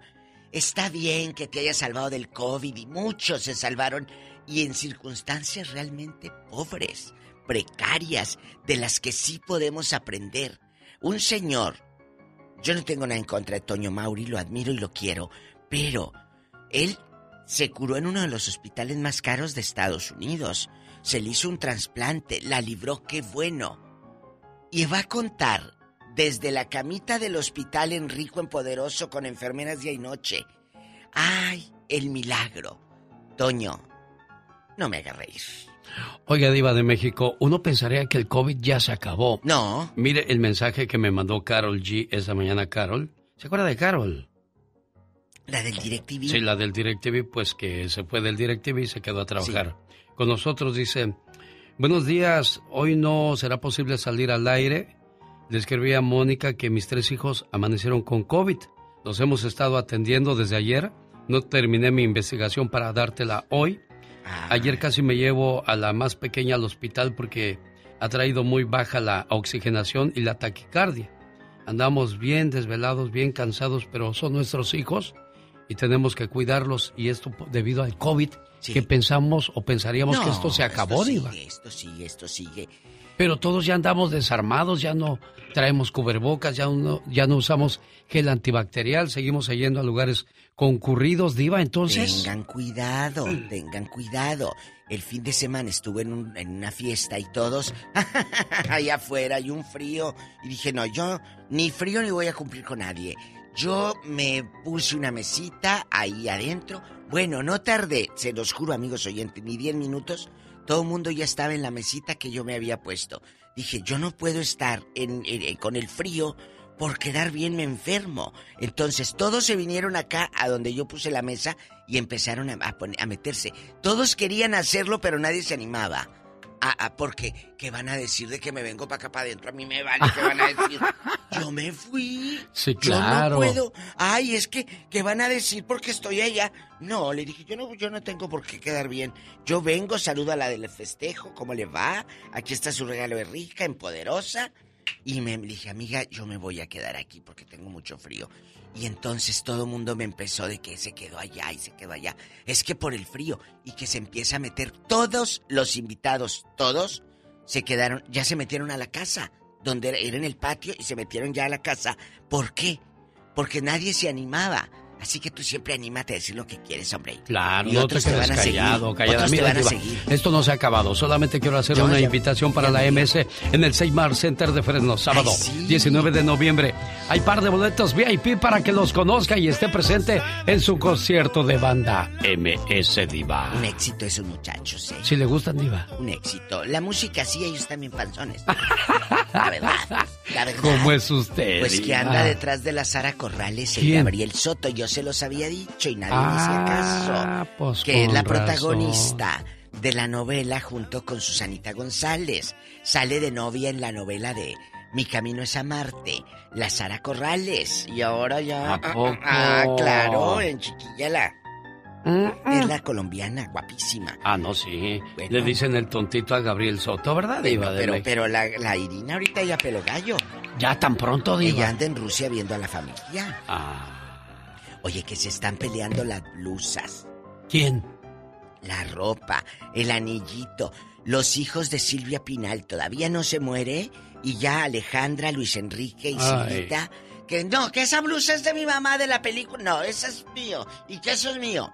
Y el cuadro de Diego Rivera, que cuesta millones y millones de dólares, donde des- eh, plasmó a Silvia Pinal, amigo, se lo donó, se lo heredó a Pepillo. ¿Cómo crees que estén las, las hijas? De que, mamá, ¿por qué le heredaste a Pepillo? Pues se lo heredó a Pepillo original. ¿Pero por qué, Diva? Pues porque le quiere mucho a Pepillo. Yo pero, la quiero mucho a usted, Diva. Pues sí, pero yo que la voy a andar heredándoles. Si el No, hombre. anillo que usted tiene ahorita me lo da, yo voy a ser el hombre más feliz de este Ah, bueno, mundo. mire, eh, présteme atención y vamos a ver a la MS a Fresno. ¡Ay, Dios! ¿Quién Le dicen la sinvergüenza. La banda MS. La Justo con. Cristian Nodal. Cristiano Nodal. Seminario de Libertad Financiera y Emocional, domingo 18 de diciembre de 8 a 6 de la tarde en Ontario, California. Informes al 1-800-882-3155. Boletos en tiquetón.com. Rosmar Vega con el consejo de la hora. Oiga, Rosmar, usted que sabe mucho de consejos, ¿cuál es la, la peor presión, la alta o la baja? Pues yo pienso que las dos. Ya ve que si se le sube demasiado le puede dar un infarto. Y si se le baja también, ya no despierta y pues también ahí puede fallecer. Ay, en la torre, mi general, mejor Sí. ni la alta, ni la baja, ni la chaparra, ni la alta. ¿Cómo le hacemos para ah, moderar esa situación? Claro que sí, si usted sufre de presión baja, pues aquí le traigo este licuado delicioso que es lo que necesita. Una taza de leche descremada y dos rebanadas de papaya en cubitos.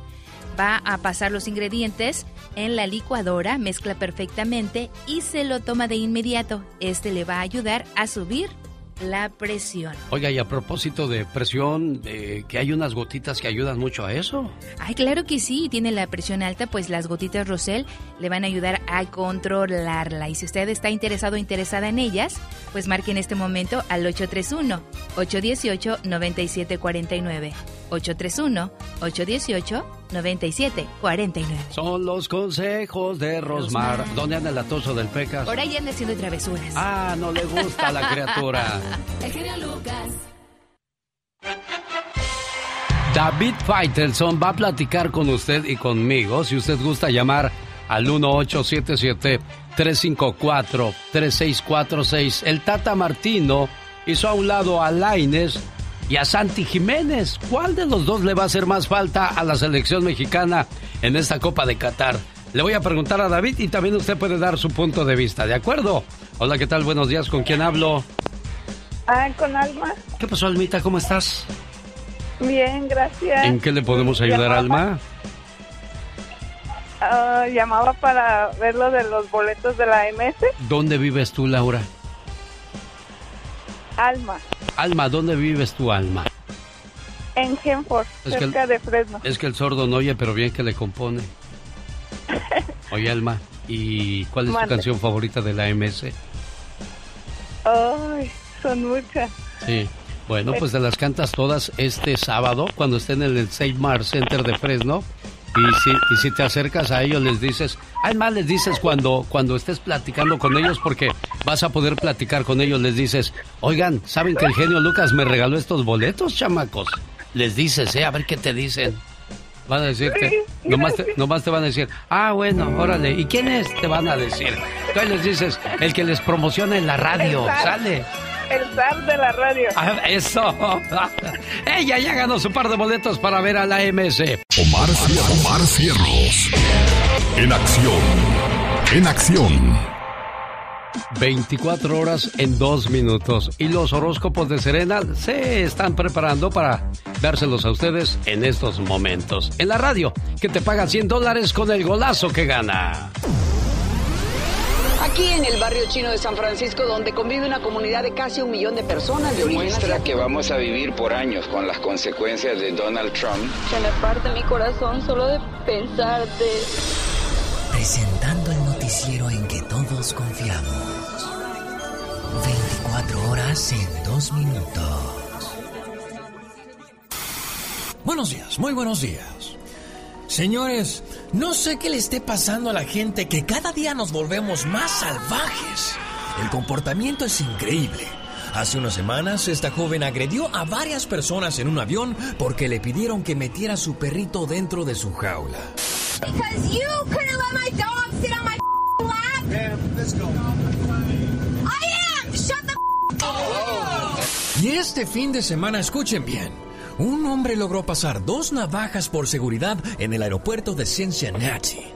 Una vez en el vuelo amenazó con matar a varias personas. when he went to go to the bathroom, um, the passenger in the window seat looked at me and said, Hey, like he has a knife. And he told me that he was threatening to stab people. We need to go say something to somebody. Gracias a Dios, el asunto no pasó a mayores y el vuelo aterrizó de emergencia en Atlanta para que este sujeto fuera arrestado. Por ahora la investigación se centra en qué pasó exactamente con los agentes de la Administración de Seguridad en Transporte en el aeropuerto de Cincinnati, Kentucky, que permitieron que esta persona abordara con esa navaja. Estas personas, estos trabajadores han sido puestos en labores administrativas mientras continúa esta investigación. Sabemos por parte de la aerolínea Frontier que afortunadamente no hubo personas heridas. Señores, no sé cómo a alguien le guste subirse a un avión y con el gusto de hacer sus desmadres. eh, En serio. Si yo, que venía de Denver, Colorado, que, que, que por cierto, saludos y muchas gracias a toda la gente de Denver que nos acompañó este fin de semana, ¿eh? Y, y les digo, vengo todo nervioso en el avión, nomás pensando en esto. A ver si no nos desplomamos como la Jenny Rivera. La... Cállate los digas es cierto. Este fue su noticiero no tan serio. 24 horas en 2 minutos. Muchas gracias, Omar Fierros. Quiero mandarle saludos a Genaro y Silvia Benítez, paisanos de Altamirano Guerrero, que se acercaron a Omarcito Fierros para saludarlo ese día en Denver, Colorado.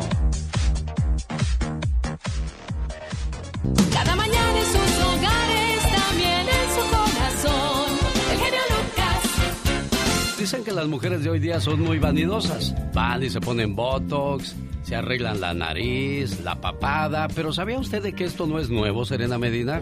No, no es nuevo. Muchos pensamos, ay, es que hoy como hay todo eso, pero desde muchos años atrás ya ¿Qué lo crees que había en 1936? ¿Qué había? Una máquina para hacer hoyuelos. ¿Cómo? ¿Sabes cuáles son los hoyuelos? No, Hay no, gente no. Que, que se ríe y se le hacen unos hoyitos en los Ah. cachetes. Esos son los famosos hoyuelos. Que por cierto sí se ven muy sexys. Bueno, pues había una máquina para hacer hoyuelos fabricada en 1936. Oye, ha de haber sido doloroso eso, ¿no? Yo me Ay, doy- ¿ya no habrá esa máquina?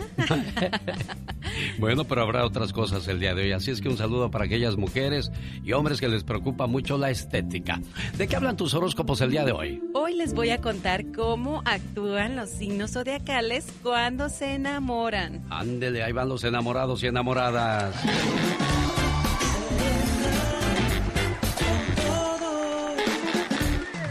Vamos a conocer primero cómo actúan los Aries. Ellos pierden el apetito por solo estar pensando en esa persona, híjole, que les roba los suspiros. Tauro abandona su rutina diaria. Eso sí, primero está el amor que cualquier otra cosa. Géminis se emociona mucho, se siente diferente y se lo muestra al mundo. Cáncer piensa siempre que la otra persona es perfecta. Leo, sus ganas de lucirse, de arreglarse y de provocar aumentan muchísimo más. Virgo empieza a imaginarse rápido cómo será su futuro con esa persona. Libra se vuelve un poco adicto a la persona o simplemente no lo pela mucho. Sagitario piensa dónde habrá estado esa persona durante toda mi vida, por qué no había llegado antes. Capricornio intenta, como dicen, sacarle al parche, le da miedo enamorarse. Acuario empieza a hablar sobre esa persona con sus amigos más íntimos. Y Piscis, bueno, Piscis simplemente se deja llevar. Estar enamorado es como estar menso, pero en bonito. muy cierto. Oye, pero pues muy bonito, ¿eh? Y felicidades a todas esas parejas que están enamoradas y que son bien correspondidas. Para todos ellos, que vive el amor. Y si quieres saber más de ti, sígueme a mí. Soy Serena Medina.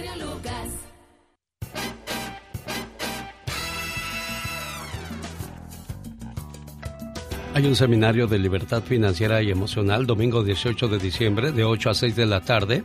Nos llenaremos de energía, conocimiento y motivación. Se va a hablar de alcoholismo, drogadicción, violencia, suicidio, problemas entre padres y adolescentes. Habrá cuatro oradores, la parapsicóloga y líder espiritual Venus para ahuyentar todos tus miedos y tu amigo de las mañanas, el genio Lucas, en Ontario, California. Más informes al 1-800-882. 3155. Boletos en tiquetón.com.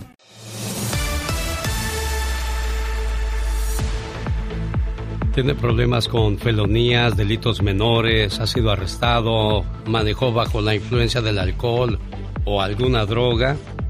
Tiene casos de robo, de drogas, manejó sin licencia, casos sexuales, casos violentos, casos federales. A sus órdenes, la Liga Defensora, abogada Vanessa Franco, la voy a recibir con una historia que me llegó de Texas y solicitan, buenos días, solicitan de su ayuda. Buenos días, genio Lucas. Espero me puedas recomendar a un buen abogado en Los Ángeles. Una madre que escucha aquí en Texas vino la semana pasada. Su hijo está pasando por un divorcio y la esposa lo está acusando de manosear a su hija. ¿A quién le recomendamos este caso, genio? Dije, pues a la Liga Defensora. ¿Qué me puede decir la abogada Vanessa Franco ante esta situación? Porque una mujer enojada puede inventar muchas cosas, abogada. Oh, claro que sí, y lo hemos visto de todo. He escuchado cada versión y es muy triste porque cuando una persona está muy enojada comienza y a veces están, y no quieren vengarse ¿verdad? de la otra pareja por X razón, inventan muchas cosas. So, he visto este tipo de escenario muchísimas veces. So, aquí lo que se tiene que hacer es si lo están investigando a él ahorita, al hijo de esta madre, tiene que él tener una representación legal. Muchas personas piensan que la representación legal comienza cuando un caso está archivado con la corte y no es eso. Es mejor de que usted tenga un abogado ahorita para que lo represente contra la policía. Recuerde que la policía va a ir a su casa, le va a llamar por teléfono o lo va a citar ahí en la estación de policía. Y la meta de ellos, la única meta de ellos es llegar a una admisión suya. Quizás algo muy sencillo como por ejemplo, ¿verdad que quizás quizás usted tachó o tocó la persona aquí en el cuerpo accidentalmente y si usted dice, bueno, quizás sí lo hice, pero no me recuerdo, pero fue accidente, ahí es suficiente para que la policía diga, bueno, él ya hizo una admisión de culpabilidad y incluso lo voy a arrestar por ese delito. So, muchas personas piensan, ok, voy a aclarar mi nombre, quiero ir a platicar con los detectives. No vaya a hacer eso. Por eso dijo, digo que ahorita es el, el tiempo de actuar agarre a un abogado que lo represente contra la policía para que ellos no tengan la evidencia.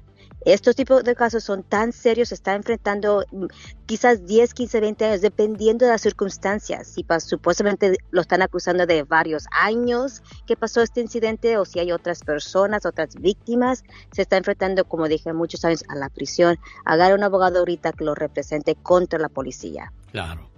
Es la Vanessa Franco de la Liga Defensora. Ya comienza la temporada de fiestas y las familias se reúnen y varios manejan bajo estado del, del alcohol, abogada. ¿Qué hay Oh, en sí. esa situación?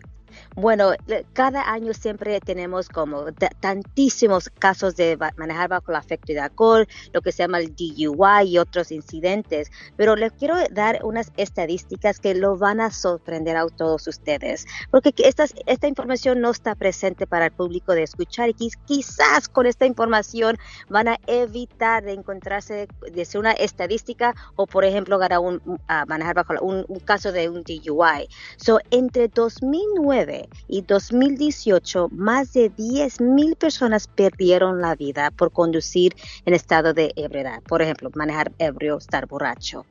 Cada 52 minutos alguien pierde la vida en choques con, a- a- relacionados a manejar bajo el afecto aquí en los Estados Unidos. En 2019, el FBI estima o estimó que más de un millón de conductores fueron arrestados por conducir ebrios o por manejar bajo el afecto de alcohol o de drogas. Y último, el periodo de acción de gracias hasta el año nuevo se estima de que va a haber 25 mil heridos ah, relacionados a chocar por manejar bajo el afecto de alcohol. Ay, ay, ay, qué tristes y difíciles estadísticas de verse envuelto usted en ese tipo de situaciones. Hay más con la abogada Vanessa Franco de la Liga Defensora. Regresamos, señor, señora, con las preguntas de parte de ustedes si tienen algunas, si no, con más información muy importante para estos días festivos que están a la vuelta de la esquina. Vienen los días festivos y es importante pues que no maneje bajo el estado de ebriedad. Las consecuencias son devastadoras en los Estados Unidos. Antes de pasar a la siguiente pregunta, Azucena, buenos días. ¿Cuál es su pregunta para la abogada Vanessa Franco? Mire, buenos días. Ah, este, arrestaron a mi hijo hace el viernes de la semana pasada eh, aquí en, en Nuevo México, pero él no no no hizo el test de de la máquina para soplarle. So, nomás le hicieron el test del caminar. Entonces am, queríamos saber si se suspende la, la licencia por cuánto tiempo, necesita un abogado para pelearla. Todavía no tiene corte, la tiene el día primero de diciembre. Buenísima pregunta. So, aquí en California, si una persona renuncia a hacer ese examen, lo que es el examen químico de no soplar en una máquina para determinar el nivel de alcohol que uno tiene en su sistema, en su, en su sangre, entonces es automáticamente un año de suspensión. A cada estado tiene diferentes administraciones o, o, o agencia que se dedica a administrar y otorgar licencias y tiene diferentes reglas, a protocolos. So, sí, yo siempre aconsejo, claro que sí, con- consejo que usted, por favor, o su hijo, ah, obtenga un abogado que lo represente y pelee a la suspensión de manejar, porque es un privilegio. Muchas personas no saben esto, pero uno tiene típicamente un cierto tiempo de comunicarse con la agencia que le otorga la licencia para hacer una audiencia con ellos y pelear su privilegio. Aquí en California son 10 días que uno tiene que co- comunicarse con DNV. En otros estados puede ser muy diferente. En Texas son 15 días. Ah, en Arizona son otros 10 días. So, todo depende de qué estado usted está. En Nuevo México, lastimosamente no, no practico la ley allí, pero le consejo, le recomiendo que agarre un abogado que lo represente, no solamente en el caso con DNV, pero la corte que viene, porque nunca sabe si incluso el, el oficial tiene una razón legítima para parar a su hijo. Y hay que suponer que no había ninguna razón legítima para parar a su hijo, entonces un abogado agresivo vaya a la corte y le va a decir a la fiscalía y al juez, este, este oficial le ah, violó los, las- los derechos constitucionales y incluso pueden hasta retirar el caso completo. Cada caso es diferente, pero ahorita el consejo más importante que le, quiero dar saber es hay que pelar el privilegio de su hijo. Oiga, manejar. abogada, pero hay que suponer, si la persona estaba manejando borracho, ¿por qué pelear el caso, abogada? Buena pregunta y todos dicen eso, bueno, si me agarraron así eh, borracho, ¿por qué pelear? La razón es que, la razón que dijo ahorita, porque no pu- puede haber que quizás ese oficial no tenía una razón para parar a la persona o incluso no, es, hay que decir que la- el conductor estaba estacionado, estaba durmiendo en el carro. Hay condiciones, hay, hay maneras de pelear un caso, quizás sí estaba ebrio, pero ¿por qué son de decir, ok, voy a declararme culpable cuando trae las consecuencias de DUI son muy severas? Hay que pelear el caso porque le puede ahorrar no solamente su tiempo, dinero en el futuro también y por supuesto su aseguranza. Cada vez que usted tiene, un- le- tiene una convicción de un DUI, su aseguranza se sube. Se puede pagar, no, no solamente hay que suponer 10, hay que, 30 dólares de aseguranza, al final del tiempo se puede pagar hasta mil dólares o dos mil dólares en aseguranza, Claro. que se le sube. ¿Cuáles son sus redes sociales, abogada? Muy facilito. Estamos en todas las redes sociales. Estamos en Instagram, en TikTok, en YouTube, en Facebook. En todas las redes sociales los pueden encontrar. Y tenemos esta información general, los tips, los consejos en qué hacer, qué, cómo evitar tener un caso criminal. Por supuesto, como yo siempre digo, hay que portarlos bien para no tener ningún caso Claro. criminal, ¿verdad? No hay que manejar ebrio, aunque quizás se siente un poquito de, you know, que me, que mete una copita, no maneje, por favor. Hay que evitar estas estadísticas, no un DUI. Hay cinco oficinas de la Liga Defensora. ¿Dónde, abogada? Platíquenos. Claro que sí, estamos aquí en California, por supuesto, en Los Ángeles, en San José, también en Fresno y ah, en Rancho. Incluso tenemos oficinas en otros estados, en Nevada, que está cerca de Las Vegas, en Arizona, Phoenix y Dallas, Texas. So, si usted tiene un caso criminal en esos, en esos estados, téngalo cierto que aquí la Liga Defensora estamos listos y dispuestos para pelear agresivamente por sus derechos. Gracias, abogada. ¿Cuál es el teléfono de la Liga Defensora?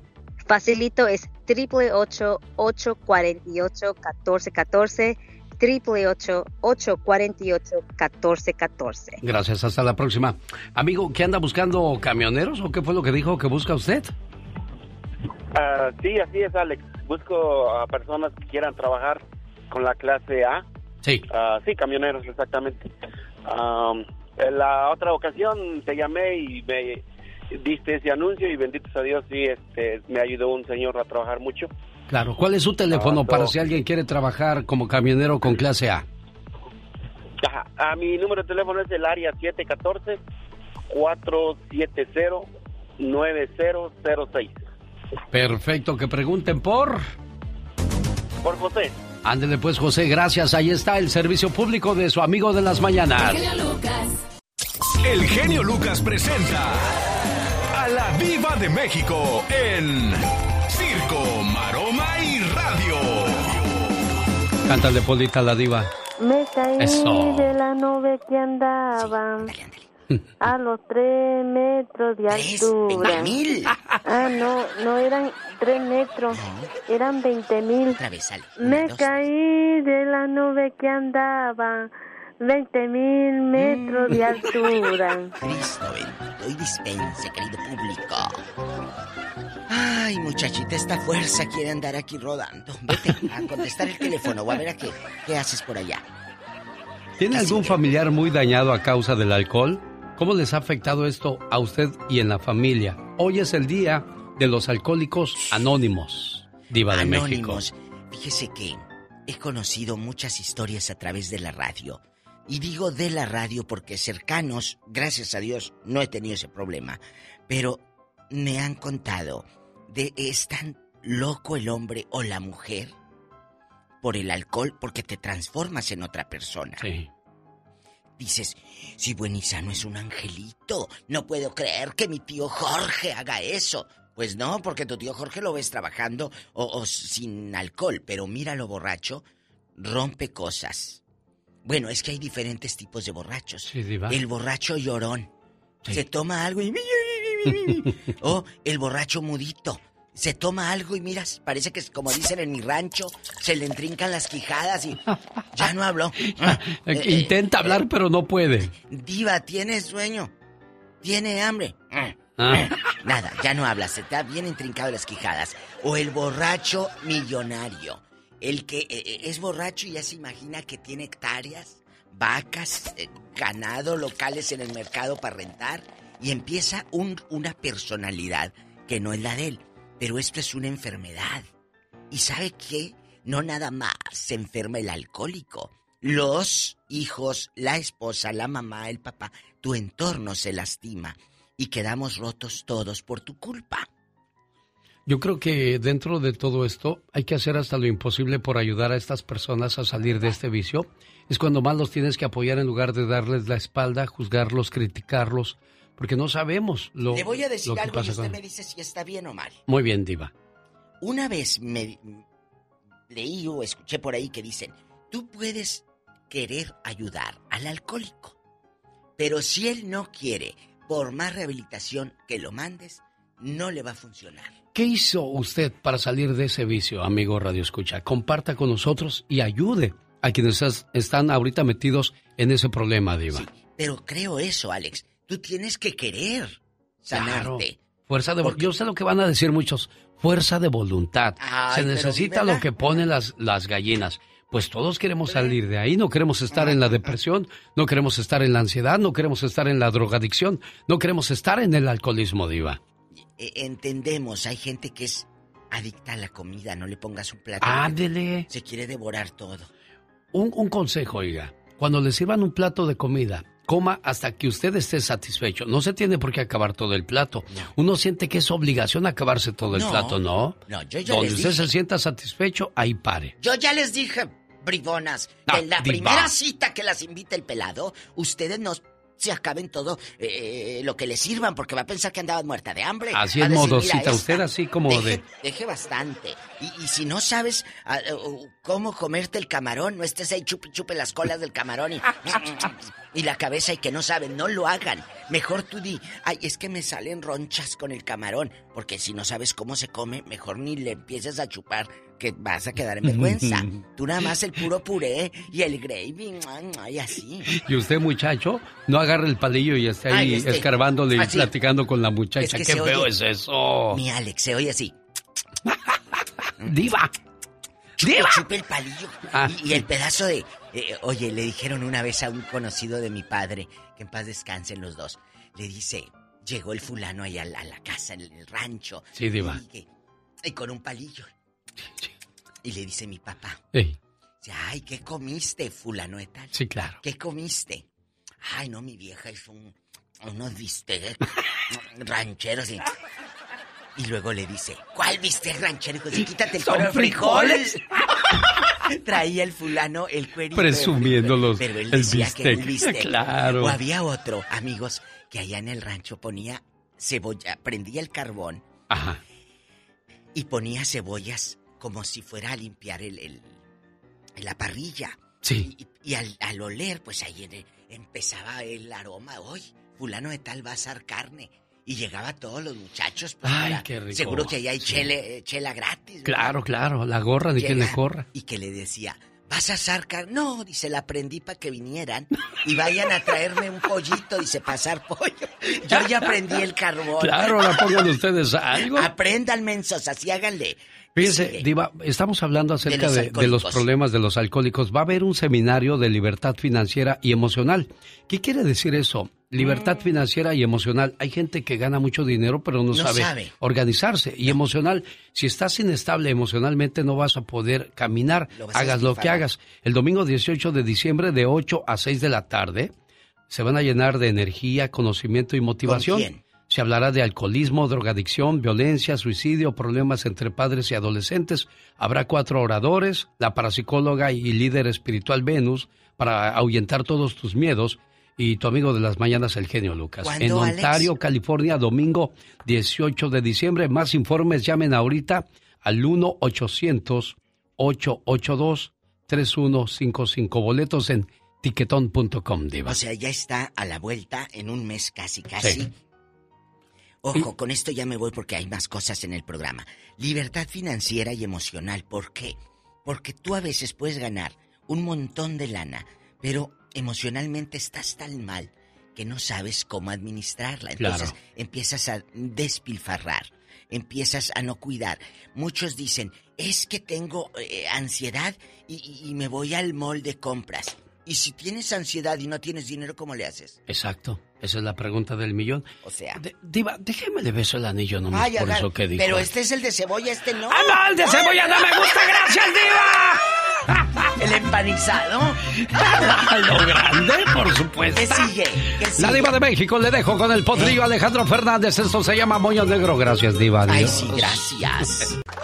El show del genio Lucas. Esta mañana me, me impactaron dos llamadas, muy de madrugada, porque yo, acuérdese que yo trabajo de lunes a viernes de 3 de la mañana, hora del Pacífico, a 10 de la mañana. Comenzamos muy temprano porque a las 3 ya son las 6 de la mañana en el este, para los amigos de Milwaukee, la gente de, de Arkansas, los amigos de la Florida, pues ya, la mañana va muy adelantada. Hoy me salieron dos llamadas de personas que les duele no haber conocido a su papá. Hubo una niña que me llamó mucho la atención que dice que varias veces su papá le dijo, sí, espérame, saliendo del trabajo ahí te veo para conocerte. Y nunca apareció el tipo. Le digo el tipo porque no podemos llamarle papá a alguien que se desatiende, que se olvida que tiene una responsabilidad, velar por el bien de esa criatura. Benditos sean los padres que no se desapegan de sus hijos, no importa las circunstancias. Si tú te separaste, los menos culpables son los hijos, así tengan 20 o 25 o 30 años, ellos siguen esperando seguir contando contigo. Y si estás ahí, no importa si ya te separaste, estás cumpliendo con tu papel de padre. Claro, a medias, cometiste un error, pero al menos no lo has hecho completo al desatenderte de todo mundo. Los regalos no hablan. Esta es la reflexión de un papá entregado y bonanchón. Sentado en la entrada del granero, desgranaba a mazorcas un campesino. Hasta ahí llegó su pequeño hijo y le preguntó, Tata, ¿le ayudo? Sin levantar la vista, el papá contestó con preguntas. ¿Ya hizo su tarea? Sí, tata. ¿Metió los chivos? Sí, tata. ¿Acarrió agua? Sí, llené tres baldes. ¿Llevó la leña que le corté a su mamá? Sí, hice dos viajes, tata. Está bueno, pues, ándele, desgrane. Sentado y en silencio, el niño comenzó a desgranar. Casi terminaban y el pequeño preguntó: Tata, ¿me da permiso de hablar con usted? Claro, mijo, porque soy bueno. Tata, es que mi amigo Remigio le regaló a su tata una camisa muy bonita. Ah, el chamaco que no ayuda a nada a sus tatas. Sí, ese.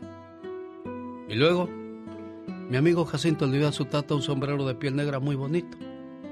El que no lleva la tarea a la escuela. Sí, tata, ese. Y luego, Toribio le regaló a su tata unos zapatos de piel. Ese que agarraron robando huevos. Sí, tata, ese. Al final el papá le preguntó, y dígame, ¿cuál es su preocupación, mijo? Es que yo estuve juntando para darle un regalo a usted, pero cuando crucé el puente, se me cayó al río la bolsita con el dinero y no tengo para su regalo. ¿Eso le preocupa, hijo? Sí, tata, porque hoy es su día y quería darle a usted un regalo. Aquel hombre de manos duras y piel tostada por el sol se levantó el sombrero.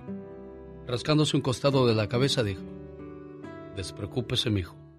Los regalos no hablan, no obedecen, no ayudan. Además se desgastan y se tiran.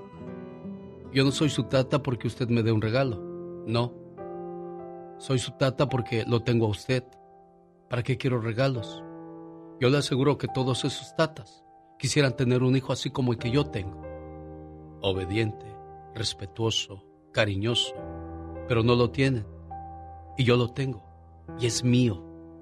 Y no lo tengo por un día, lo tengo por muchos años. ¿Para qué quiero un regalo de un día?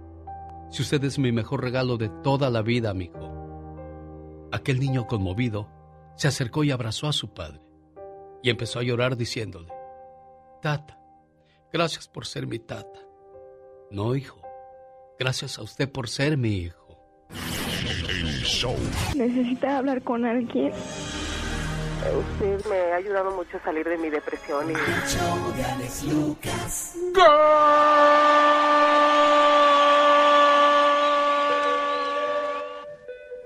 Ah, qué música, la de Los Ángeles Negros. Saludos amigos de Marina, de Castroville, de Watsonville. Nos vemos este viernes. Estoy con Los Ángeles Negros en Olivia's Mexican Restaurant, 10830 Merritt Street. No se los pierda. Buenos días, ¿quién habla? Habla Germán, genio, buenos días. ¿Cómo estás, Germán? Un gusto saludarte. Germán, ya viene la Copa del Mundo. ¿Quién va a ganar la Copa del Mundo, Germán? Ah, pues dice que Argentina o Francia, no sé. Argentina o Francia. ¿No das nada por México? Híjole, da. Me duele decirlo, pero pues hay que aceptar. Oye, Laines y el Chaquito Jiménez fueron descartados. ¿Cuál crees tú de los dos más falta le va a hacer al Tri en esta Copa del Mundo? Yo creo que el Chaquito. El Chaquito, ¿verdad? Viene metiendo goles en Holanda, es un ídolo, oiga. No sé qué le pasó ahí al Tata Martino, pero bueno, apuesta más por Raúl Jiménez que no está al 100. Digo, si no estás al 100, ¿cómo te atreves a, a jugar la copa con alguien que no está seguro que te va a dar resultados? Los porteros son Guillermo Ochoa del América, Alfredo Talavera de Juárez y Rodolfo Cota de León. Ahí debe haber estado el muchacho del equipo Santos, se me hace. Pero bueno, llamada número 2. ¿Qué tal? Buenos días, ¿quién habla? María, ¿De dónde llamas, María? de Riverside, ¿Quién va a ganar la Copa del Mundo, María? el mejor. El mejor. Ah, eso me gustó. Más rápido y más conciso. El mejor. Llamada número 2, María. Recuerde que durante la Copa del Mundo, amigo de Los Ángeles, podrá escucharnos en elbotón.com o en alexelgeniolucas.com. Vamos a la tercera llamada. ¿Qué tal? Buenos días. ¿Quién habla? Susana, Susanita. ¿De dónde llamas, Susanita? Los defensas son Jesús Gallardo del Monterrey, César Montes del Monterrey, Héctor Moreno del Monterrey. Vaya la defensa de la selección mexicana, será la pandilla del Monterrey. Johan Vázquez también del Cremonese en Italia, Kevin Álvarez del Pachuca, Jorge Sánchez del Ajax, Gerardo Arteaga de Bélgica, o que juega en Bélgica en el equipo Genk y Néstor Araujo del América son los defensas que lleva el Tata Martino a la Copa del Mundo. Vamos a la llamada número 4. Hola, buenos días, ¿quién habla? Luli, ¿De dónde llama Luli? de aquí de Rino. Su llamada fue la número 4, Luli de Rino. Los mediocampistas, Héctor Herrera, Andrés Guardado, Orbelín Pineda, Edson Álvarez, Carlos Rodríguez, Luis Romo, Eric Gutiérrez y Luis Chávez son los mediocampistas de la, de la selección mexicana. Hola, ¿qué tal? Buenos días, llamada número 5. ¿Quién habla? Sí, buenos días, Alex Martín. Martín. Oye, ¿quién le va a hacer más falta a la selección? ¿Laines o el Chaquito Jiménez?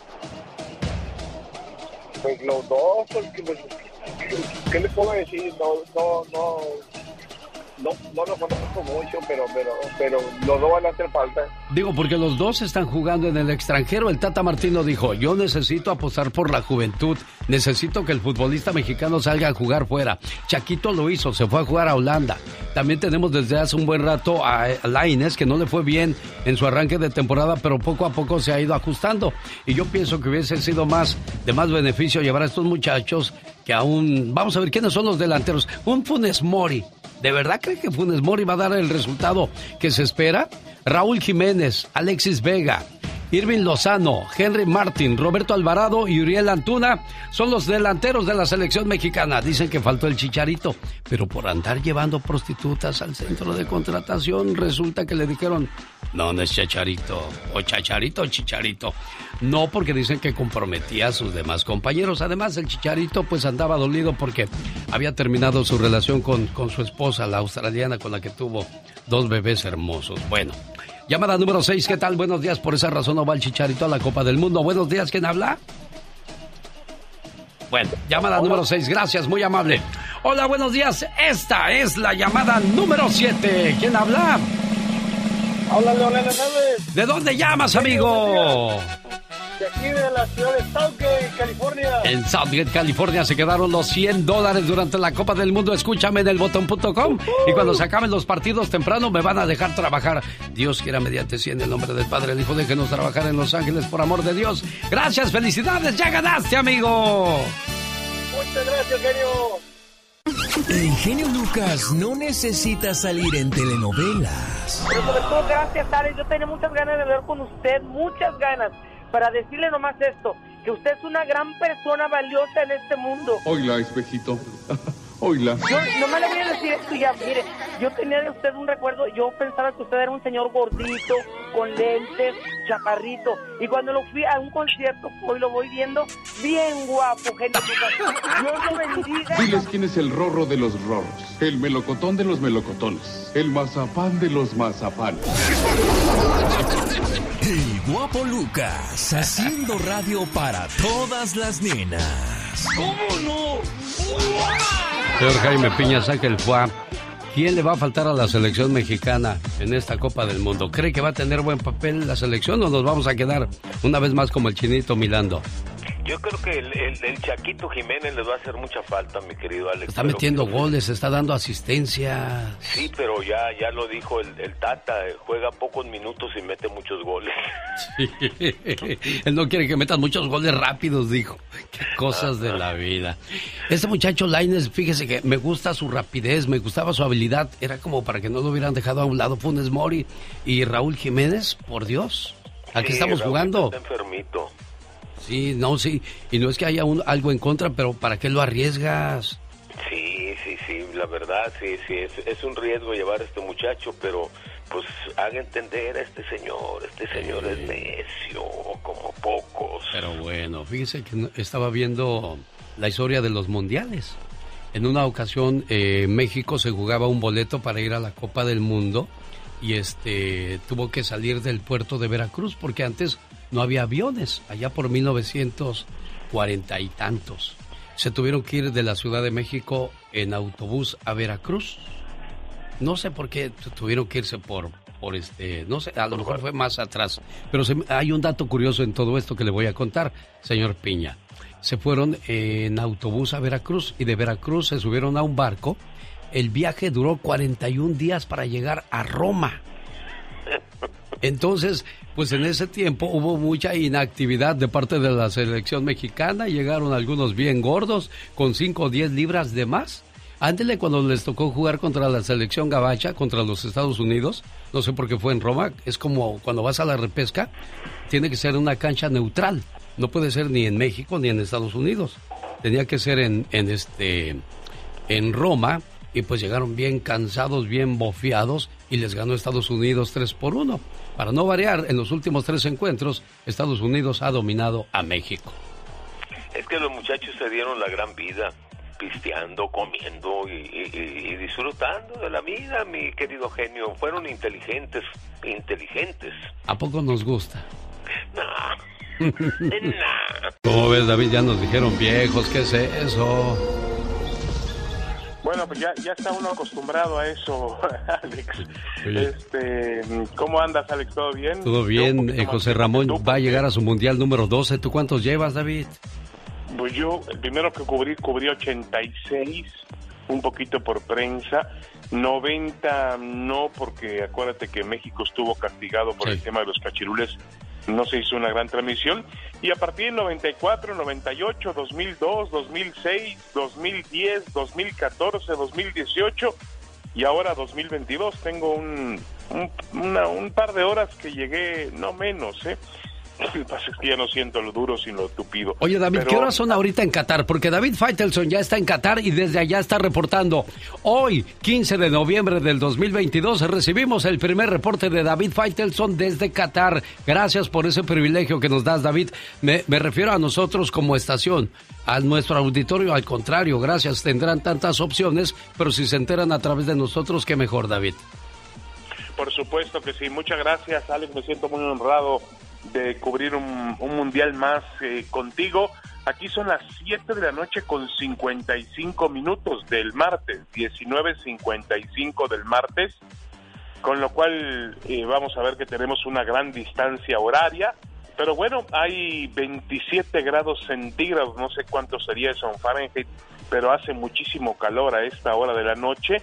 Eh, pero bueno, un calor aceptable para, para lo que van a ser los partidos de fútbol. Y por lo que he visto hasta ahora, es una ciudad muy moderna, una ciudad que realmente tiene un aeropuerto impresionante, en las calles extremadamente limpias, mucha seguridad, mucho orden y bueno, todo todo aparentemente listo para, para recibir a los a los visitantes y también por supuesto a los 32 equipos eh, participantes. Esto es lo que he visto obviamente en la fachada, ¿no? Habrá que ver ya mañana con, con luz del día lo que hay en la, lo que se llama la trastienda, en el patio trasero, eh, porque obviamente esta sede, Alex, tuvo una, una gran, gran condición de controversia. Recuerden que la FIFA la entregó aparentemente con, con sobornos, con corrupción, el tema de los derechos humanos, el tema de que no, no se reconoce prácticamente a ¿Y la sabes, comunidad. ¿Sabes por qué dicen eso, David? Desde el 2010 murieron en las faenas un promedio de 12 trabajadores por semana. Las cifras de muertos fueron aportadas por informes del, del guardián de la BBC de Inglaterra. 1.641 trabajadores murieron de Bangladesh, eh, 1.018 de Pakistán, 824 de Sri Lanka y fueron sometidos a duras jornadas de trabajo para construir eh, ocho estadios de fútbol. Se esperaban eh, 12, pero solamente quedaron en ocho y uno desmontable que se va a donar a algún país donde sí se juega el fútbol, David. Sí, sí, sí, sí, ese es el tema. Eh, los derechos humanos, los derechos de los trabajadores. Eh, eh, algunas elecciones, eh, eh, Alex, para mundial, van a exponer directamente un mensaje, por ejemplo, Dinamarca, que abiertamente dijo Dinamarca que está en contra de que el mundial se efectúe aquí en Qatar. La selección de Dinamarca va a portar un uniforme en el cual va a mostrar su descontento, es decir, un uniforme prácticamente sin el escudo de la Federación Danesa, eh, mostrando el descontento que tiene por, por, por venir a esta sede mundialista.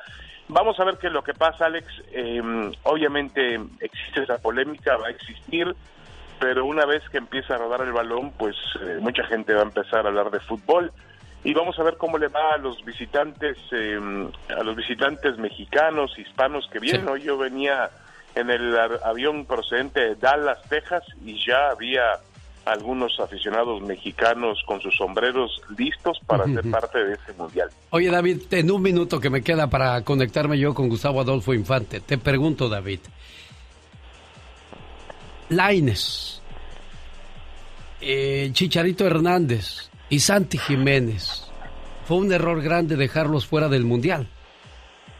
Bueno, a ver, yo creo que el tema, eh, para mí es mucho más polémica el tema de Chicharito Hernández, que es el goleador histórico de la selección mexicana de fútbol, pero con todo respeto, se está tratando de hacer un escándalo con Laines. Laines casi no jugó minutos con sus equipos, ni el Real Betis de España, ni el Sporting Braga de Portugal.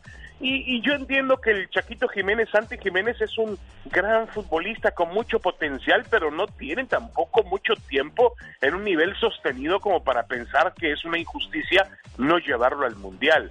Lo de Chicharito es por un tema de disciplina, ya lo sabemos. Eh, lo de mm, lo de Santi Jiménez y lo de Diego Lainez no me parece suficiente para declararlo Alex como una injusticia. Señoras y señores, es David Faitelson en vivo y a todo color desde Qatar. Gracias, David. Un abrazo Alex, nos hablamos, saludos. Los grandes. Somos sus amigos, los Tigres del Norte. Nosotros escuchamos el show del genio Lucas. José Ramón, ¿cómo estás? Saludos con mucho gusto. Bienvenido al show de Alex Lucas. Hola, ¿cómo están? Bienvenidos, gracias, Alex. Por supuesto con la despedida de Italia, porque Italia siempre es un equipo... Por acá está mi compañero Fernando Schwartz, que viene con nosotros en ESPN. Hola Alex Genio Lucas, bueno yo creo que México no puede dar un mal partido como el que contra Uruguay. Saludo ahí Alex el Pato Lucas. El genio, genio, ¿cómo Pato? Bueno, ya lo bajé yo a Pato. Solo se escuchan con Alex, el genio Lucas.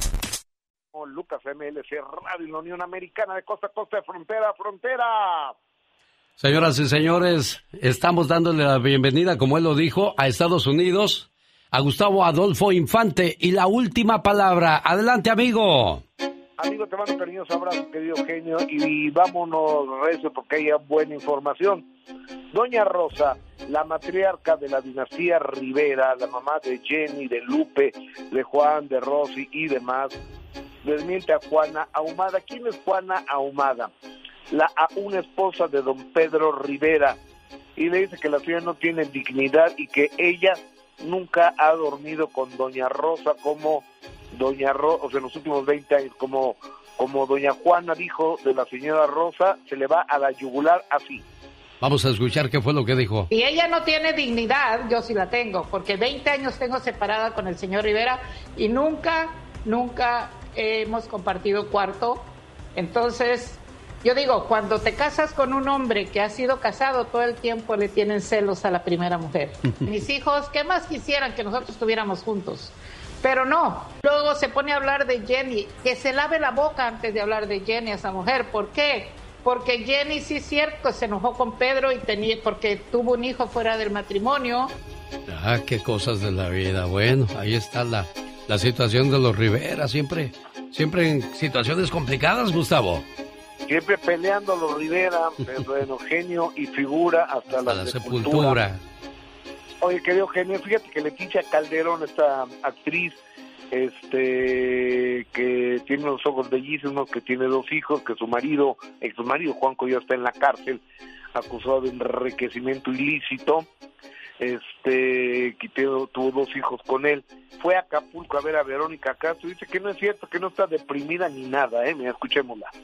Un amor, estuve con ella, me hizo favor de recibir en su casa de Acapulco, cotorreamos, me llevé a mi hijo, chismeamos muy a gusto y ya, fue un ratito nada más. No, yo la vi perfecta, la vi perfecta, preciosa, eh, divina, de verdad la veía y la veía y la veía, yo decía, es que qué hermosa eres, este, pero además por dentro y por fuera, es una mujer que siempre, que ha sido como muy sincera, ¿no? Y ustedes la conocen, muy neta. A mí me da gusto que esté bien Verónica Castro porque yo Claro. siento que nosotros matamos a Vicente Fernández cuando comenzamos pues a criticarlo, a señalarlo, a juzgarlo por lo que hizo. De ahí en adelante Don Chente decayó en cuestiones de salud hasta que se nos fue, Gustavo. Y Vero ya, pues ya no se levantó. Vero después de lo que vivió, pues ay, ay, qué bueno que Leti Calderón aclara que está bien. afortunadamente. Hoy amigos vamos a hablar de otra grande de Me estás matando, na, na, na, na, na, mi querida Lupita D'Alessio, que el día de ayer se reunió con medios de comunicación para avisar que tiene un nuevo disco de éxito después de 40 años de estar peleada con la compañía de discos Orfeón, se arregló ella afortunadamente, pero ahora que se arregló y que estaba llenando por todos lados, que ya se va a retirar. Creo ¿Sí que es tiempo. Digo, los tiempos son de Dios, no son míos. Pero sí siento como que ya tengo que empezar a entrenarme para ese momento. Y este es gracias a México, porque aquí es donde yo me di a conocer. Pues sí, el Gracias Tour de Lupita para dar las gracias a, a todos los mexicanos por estos 52 años que han pasado de generación en generación. Qué de canciones tan bonitas tiene Lupita D'Alessio, como que ya se va. Está igual que Napoleón, hombre. Si de por sí no tenemos buenos cantantes, si ustedes nos abandonan, no hagan eso. ¿O me equivoco, Gustavo Adolfo Infante? Totalmente, total y absolutamente de acuerdo contigo. No estoy de acuerdo en el retiro ni de Napo, ni tampoco de Lupe D'Alessio. Mira el repertorio que tenemos aquí con nosotros, que todavía tocamos. Mudanza, si vieras cuántas ganas tengo. Ese fue tu error, de parte de quién, ese hombre. Mi corazón es un gitano, ya no regreso contigo, lo siento, mi amor. Y así nos podemos pasar toda la, toda la mañana y tener un buen concierto de Lupita D'Alessio, Gustavo. Correcto, mi querido Alex. Es que, ¿sabes qué? Si las cosas que valen la pena se hicieran fácilmente, cualquiera las haría. ¿Te acuerdas que el anuncio? Sí, cómo no, del, del viejo Vergel. Y ya no existe, ¿verdad, viejo Vergel? Sí, Oye, ¿y, y sabías que Anthony Quinn ya tenía rato en Estados Unidos, pero no triunfaba hasta que le dijeron, Antonio Reina, cambies el nombre, y ahí fue donde figuró ya más en Hollywood, Anthony Quinn. Señoras y ¿En señores? Gus, sí, en serio, eso es serio, ¿eh? Lo que te acabo de decir. Qué padre historia. Te mando un abrazo, genio. Él es Gustavo Adolfo Infante, en vivo y a todo color, con la última palabra. Llegó Gastón con su canción. Oiga, pues que Donald Trump tiene un anuncio muy importante para el día de hoy. ¿Qué será? Danos una pista, Gastón, no nos tengas en ascuas. Hola genio, hola amigos, muy buenos días. Pues se llegó el 15 de noviembre, muchos estaban esperándolo porque es el día en el que les llega su chequecito y otros más para enterarse de ese gran anuncio que prometió dar Donald Trump. La radio va a dar la información, el Donald Trump pronto ha de aparecer, pues su campaña va a lanzar, eso se cree, el día de hoy. De plano él no quiere entender la mayoría no lo quiere en el poder y por su culpa su partido ya sufrió un duro revés.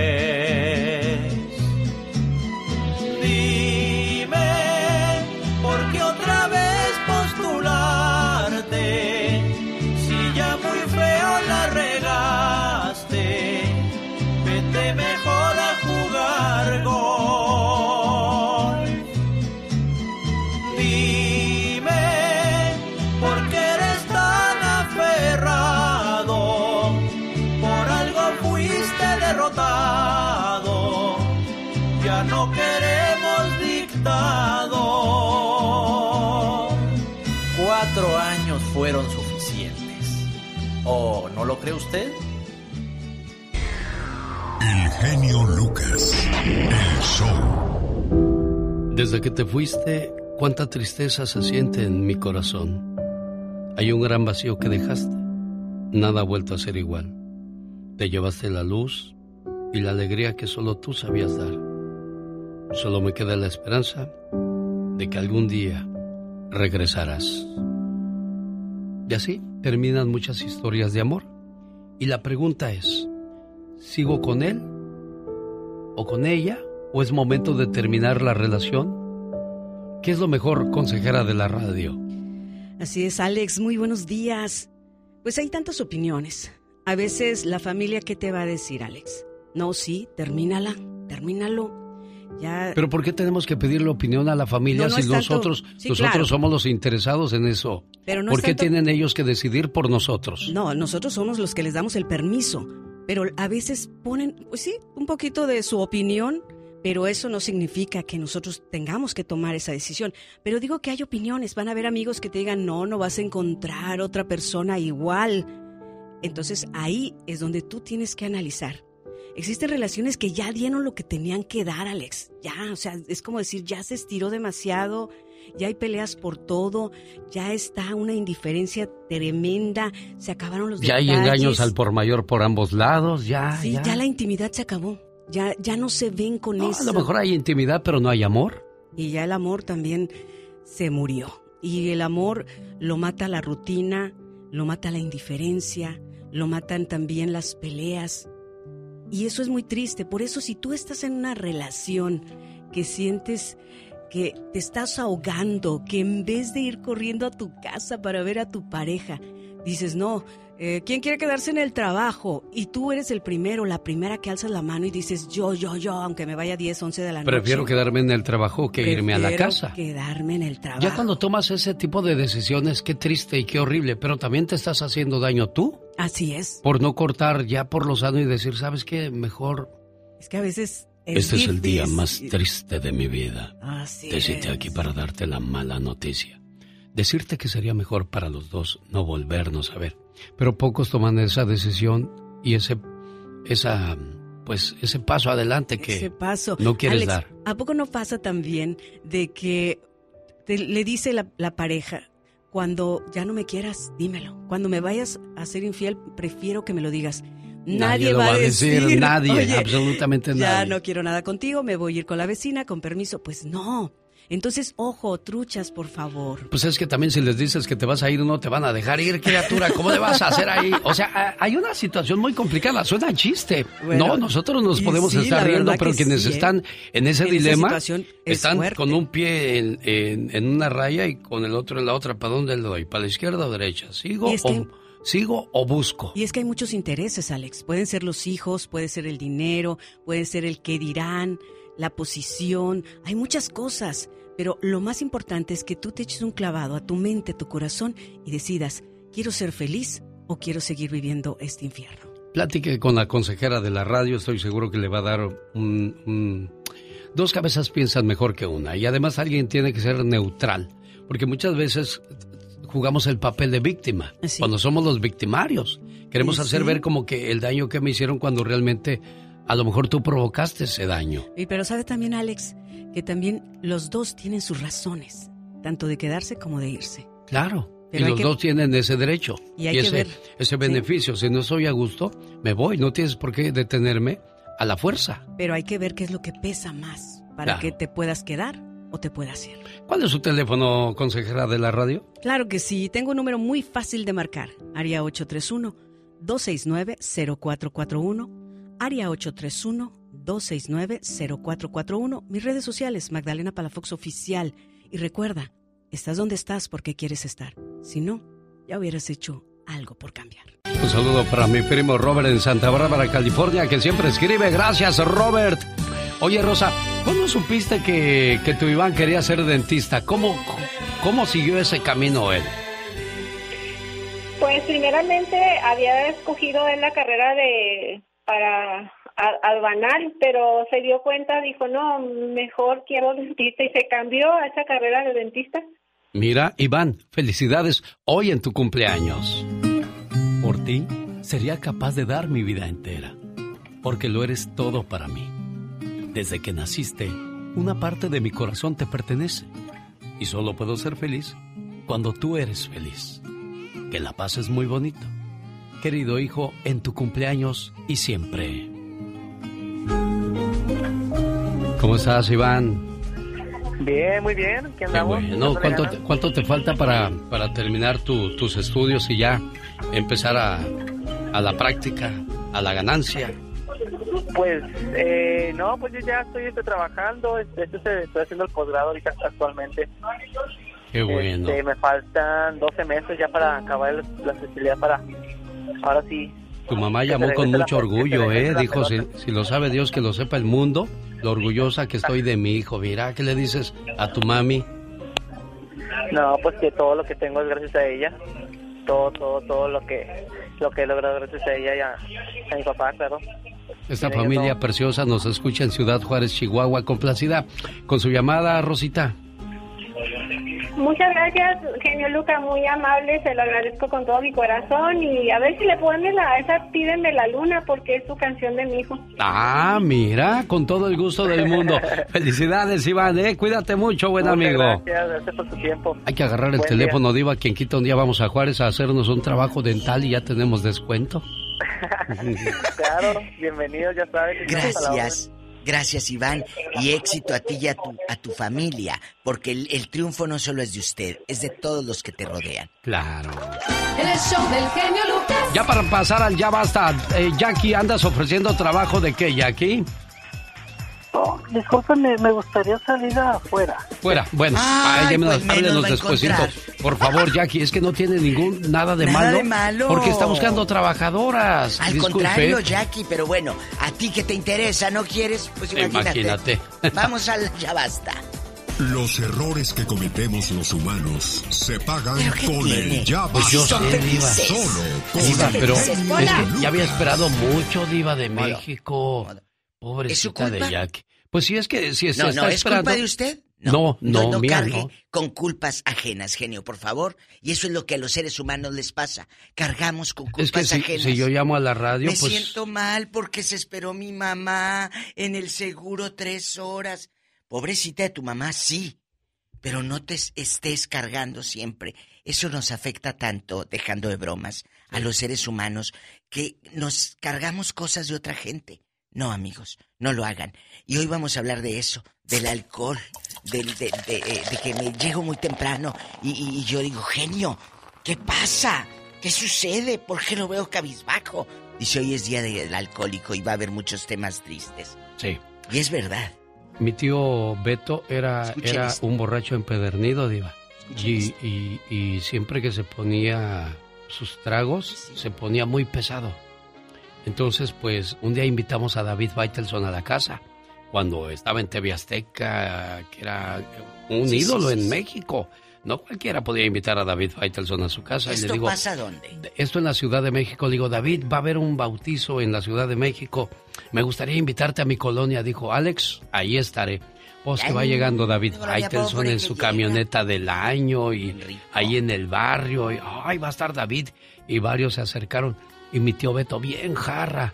Y le digo, ¿dónde, dónde? Le digo, tía, ¿dónde metemos a dormir a mi tío para que no esté de impertinente? Porque son bien ¿Pero qué impertinentes. hacía? Espérese, pues es que Dime empezaba a decir un montón de groserías. A David. No, No, no, a no, la a la gente. O sea, era muy, muy grosero, pero era un grosero no tan pesado, no sé. eh, Pero- ahorita le voy a decir qué fue, qué fue lo que sí te hacía sentir incómodo. Claro. Entonces, pues ahí estábamos todos en, en, el- en la sala comiendo y se va abriendo la puerta donde estaba dormido mi tío Beto.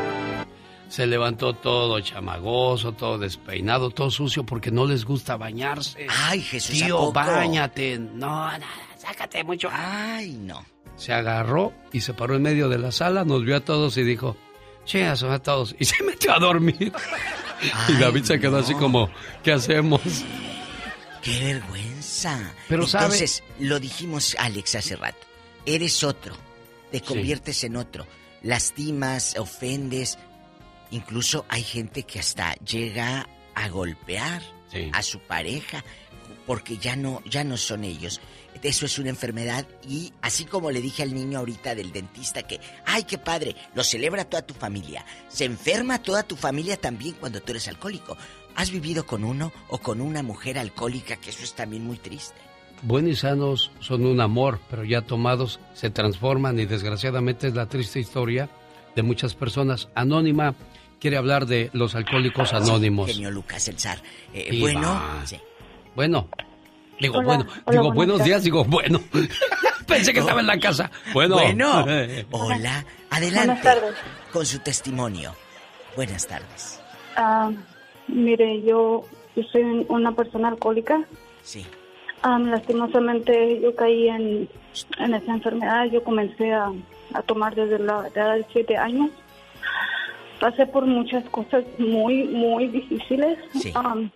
Una de ellas fue llevarme entre las patas a mis hijos, porque mis hijos crecieron mirando a una madre, Madre alcohólica, y una mujer y una mujer golpeadora. Pero aquí hay una Eh, pausa. yo sabía- Siete años tenías. ¿Quién te daba el alcohol a los siete años?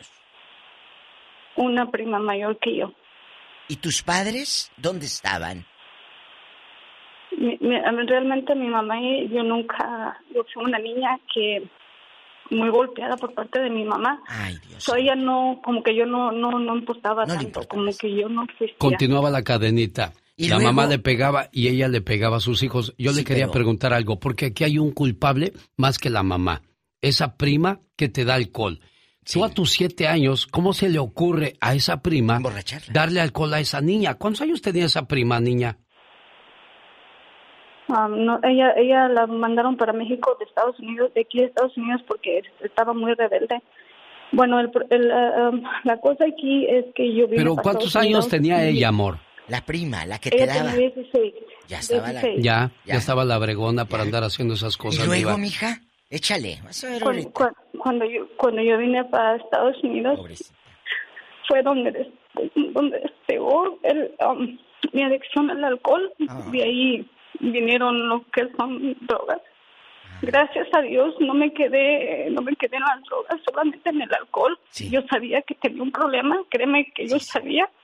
Yo como usted dijo hace rato yo no me bañaba yo no comía yo no me importaban mis hijos yo solamente lo único que quería era seguir tomando para olvidar supuestamente lo que había hecho la noche pasada. Yo una vez con mis hijos sentados, mi hijo más pequeño tenía como cuatro o cinco años y el otro como siete. Yo me estaba despidiendo de ellos porque yo me iba a colgar de un árbol que tengo fuera de mi casa. Porque yo no quería que ellos crecieran con, con esa clase de madre. Yo caí en el manicomio porque me intenté suicidar varias veces. Sí. Estamos. Desafortunadamente tomé la decisión de manejar y tomar. Bueno, caí a la cárcel, me sentenciaron seis meses de cárcel. Estuve cuatro meses, créame que en ese momento yo estaba dentro de la iglesia y yo me enojé con Dios. Le dije, ¿por qué? ¿Por qué tú permitiste que pasara esto? Después de, de que pasé todo ese proceso en la cárcel, pude entender que era necesario que yo estuviera ahí. Porque si yo no caigo a la cárcel, yo no sé qué sería de mi vida ni la de mis hijos. Y cuando Hoy en estuviste día- en el hospital psiquiátrico, ¿cómo era ese trato? ¿Cómo fue esa transición en usted? Es, es, es- ese trato era solamente me daban medicina, me tenían dormida, me tenían sedada Sí. y me, me hacían preguntas para ver si yo estaba lista para salir. ¿Cuánto tiempo estuvo usted ahí? Estuve dos semanas. ¿Y tus hijos cuántos años tienen ahora? Mi, mi hijo, el mayor, va a cumplir 18 años, mi hijo el pequeño 16. Hoy te puedo decir que gracias. Alcohólicos Anónimos de cuarto y quinto paso, y claro que sí, primero que nada Dios. Tengo siete años de sobriedad. Bendito sea Dios. Pero hay- Dios. aquí hay una cosa anónima. Todavía te oigo como que, como lo que decía la diva, cargas con culpas, culpas que ya quedaron atrás. Deberías de contarnos esta historia desde otro punto de vista. Bendito sea Dios, ¿Sabe- estoy sabe bien. cuál? Mis hijos ahora están contentos de ver a su Claro, madre sí, sobria. sí. Pero yo, yo, yo lloro porque se, se puede cambiar, pero desafortunadamente la sociedad toda mi vida me va a señalar porque yo soy la alcohólica, porque yo soy la expresidiaria y tal vez voy a voy a cargar con eso toda mi vida, pero sabes qué, Pero tú ¿Sabes ya no eres Ya no eres. demostrar- Es que, es que tú ya no eres Ya anónima. no eres eso, ya no eres eso. Ya no eres. Las personas alcohólicas vamos a ser, yo en cualquier Sí, sí, momento, Dios no lo quiera, yo puedo recaer. recaer, yo voy a ser alcohólica hasta Toda que la yo me muera. Sí, sí, hasta sí. que yo me muera. Sí, pero tú no te Entonces, sientas, ah, tú no te sientas que te señalan. Mientras no te señales tú, eso es lo imprescindible, no señalarte tú. Claro, y es que también puede Dinos, ser dinos. sentimiento de culpa o sentimiento de, de este, de, de, de, de culpabilidad, diva. Remordimiento. Remordimiento, perdón. Remordimiento. ¿Qué ibas a decir, amiga? sa- ¿Sabe, sabe qué genio? Yo, yo te puedo decir sinceramente que la mujer que yo fui hace 10 años no es nada de lo que soy ahora. Y todo, todo por la gracia de Dios, porque Dios Amén. ha sido bueno conmigo. Mira, te voy a decir, para, ya, ya para finalizar, yo sí que tengo este poco tiempo. Tengo mi permiso de trabajo. Dios mediante voy a agarrar mi residencia el año que viene. Dios es bueno. Dios no premia. Dios no premia. Dios a mí no me ha premiado. Él es misericordioso conmigo, porque Él sabe lo que yo sufrí cuando fui niña, cuando era una niña. Es todo lo que quería compartir. Muchas gracias. De verdad. Gracias, te lo agradezco Mire, aquí Diva. en el show, porque tú eres la voz de muchas Me voy a poner de pie porque yo siempre hago esta sección sentado. Me voy a poner de pie para aplaudir a Anónima por darnos una lección de que cuando se quiere se puede. Y tuviste un motor muy importante, dos motores, Dios y tus hijos. Y aquí estás para dar legalidad y fe de lo que acabamos de escuchar. Te agradezco muchísimo que personas como tú se acerquen a este programa para desahogarse, para soltar eso que los hace sentir culpables de corazón. Mil gracias, preciosa. Te mandamos un abrazo, ¿eh? Gracias. Los quiero los dos. Amén. Gracias, mija. Carmen, buenos días. Cuéntanos, ¿qué pasa contigo, Hola. Carmen? Bu- buenos días. Buenos días, amor. Mire, yo soy miembro de Alanón Ajá. y quisiera hablarles a todos los familiares y amigos de los alcohólicos que nosotros necesitamos ayuda. El alcoholismo es una enfermedad familiar. Quisiera leerles algo acerca del alcoholismo y cómo nosotros, los familiares, podemos ah, obtener ayuda en Alanón. El alcoholismo es una enfermedad de la familia. Alcohólicos Beber Anónimos. compulsivamente afecta tanto al alcohólico como a las personas que lo rodean. Amistades, compañeros de trabajo, hijos, padres, relaciones amorosas y matrimonio. Todos sufren los efectos del alcoholismo. Los que quedan más profundamente afectados son quienes están en contacto directo con el alcohólico y los que se preocupan más por él son quienes quedan literalmente atrapados a causa de su comportamiento. Oye, perdóname. Reaccionamos- Sé que lo estás leyendo, pero tú con tus propias palabras, desde tu corazón, ¿qué experiencia has visto en Alcohólicos Anónimos? No leyéndolo, tú dinos, diva, he visto esto. Eso sería más bonito para nosotros. Ok, déjame aclararte, Diva, y te Sí. agradezco mucho De verdad. que me des esta oportunidad, que ah, yo este, estoy siendo ayudada por Alanon. Sí. Ya que yo soy familiar, yo tengo familiar que tiene o sufre la enfermedad del alcoholismo. y los familiares jugamos un papel muy importante para que nuestros familiares alcohólicos se puedan recuperar. Sí. Y eso es lo que yo quisiera decir. a darte como mi experiencia, mi, mi fortaleza Eso es lo que y hay esperanza. Tu experiencia del alma. Sí. Sí, eso. De que el alcoholismo se puede controlar, es una enfermedad y que en Alanon los familiares pueden obtener ayuda. Es todo lo que te puedo Pero decir. tú eres libre. Tú eres libre, ahora te ha cambiado este pedazo de vida. Claro. Cuéntanos. Por supuesto, en el momento en que yo reconocí que el alcoholismo es una enfermedad, pude entender a mi familiar, pude comprenderlo y lo puedo motivar ahora para que busque ayuda. Ayuda. De eso se trata, ¿no? Fíjate qué bonito se escuchó ahora que no estaba ley, ley, ley, ley, como... No, es hablar desde el alma, amigos. Cuando lo lees se nota. Cuando tú lo sientes desde adentro, es otro, transmites otra emoción en Claro. la radio. Sin duda alguna, Diva. David, buenos días. ¿Cuál es su, su testimonio hoy en el Día de los Alcohólicos Anónimos? David. Vamos con Juana Bakersfield. Hola, Juan, buenos días. Juanito. Buenos días, genio. Hola, Juanito. Eh, eh, agradezco la oportunidad de participar en tu programa.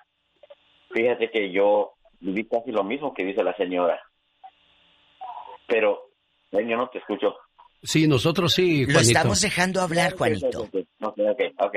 Mira, viví casi lo mismo que la señora. Fui un alcohólico de todos los días. Para mí el alcoholismo era religión. Todos los días a las 12 yo tenía que estar en el bar con mis amigotes allá haciendo de las mías.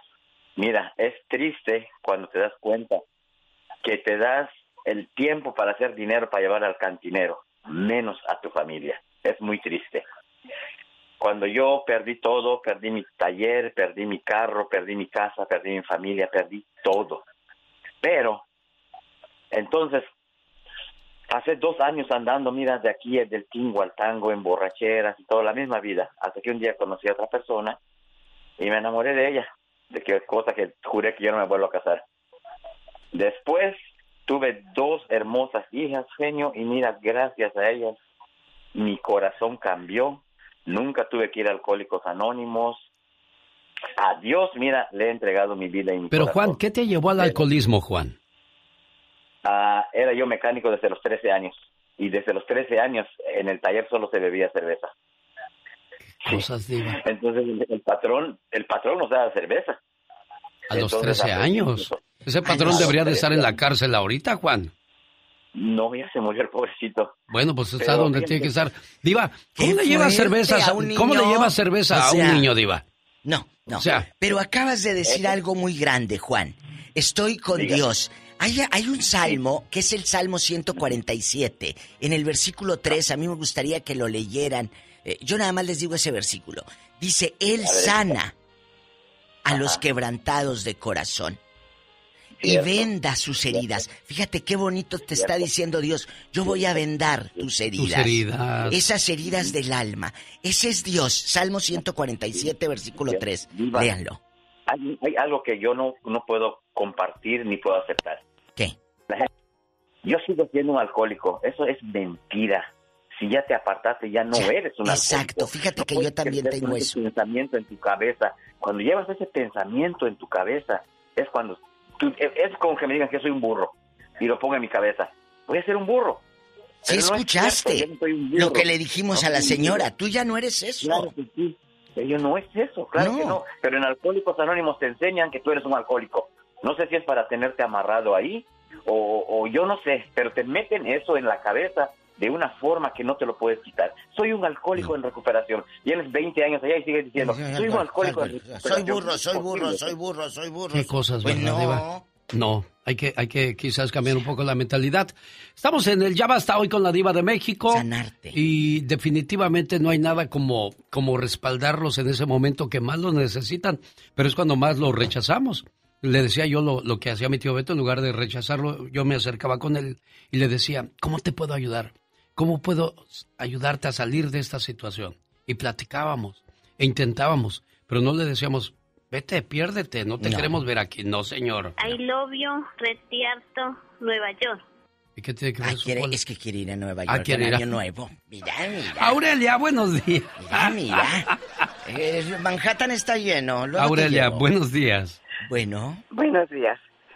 Buenos días. buenos Yo quiero decirles que, que realmente el alcoholismo es algo dif- muy difícil, pero también con Alanon se puede ayudar a los alcohólicos. Sí. Porque ahí aprende uno a valorarse y a valorarlos, porque no podemos dejarlos a su desgracia. No, y. Alanon ayuda.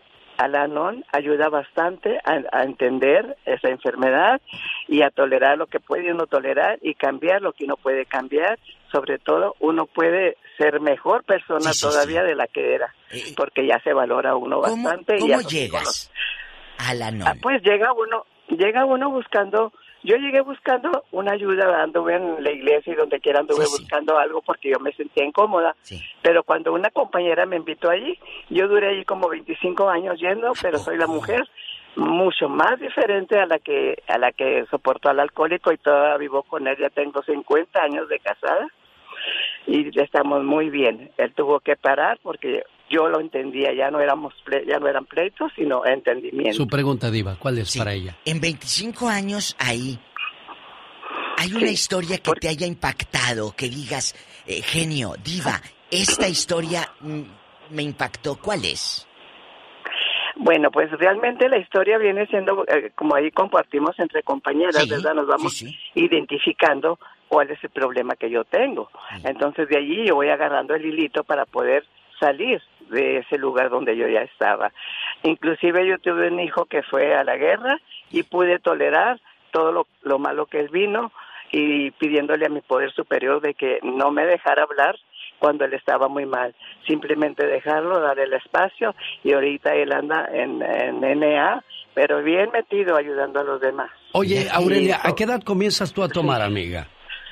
No. No, yo no tomaba. Ella no. Ella esposo no. el tomaba. El esposo. Mira, Ella fue pero, a la pero no es- para ella fue el, brazo fuerte para que su esposo pudiera salir de esa situación. Ella fue a, a pedir ayuda Claro. de cómo lidiar con un alcohólico. Que eso, mu- perdón, pero a muchos les da vergüenza. Sí, definitivamente. Rogelio, ¿cuál es tu testimonio?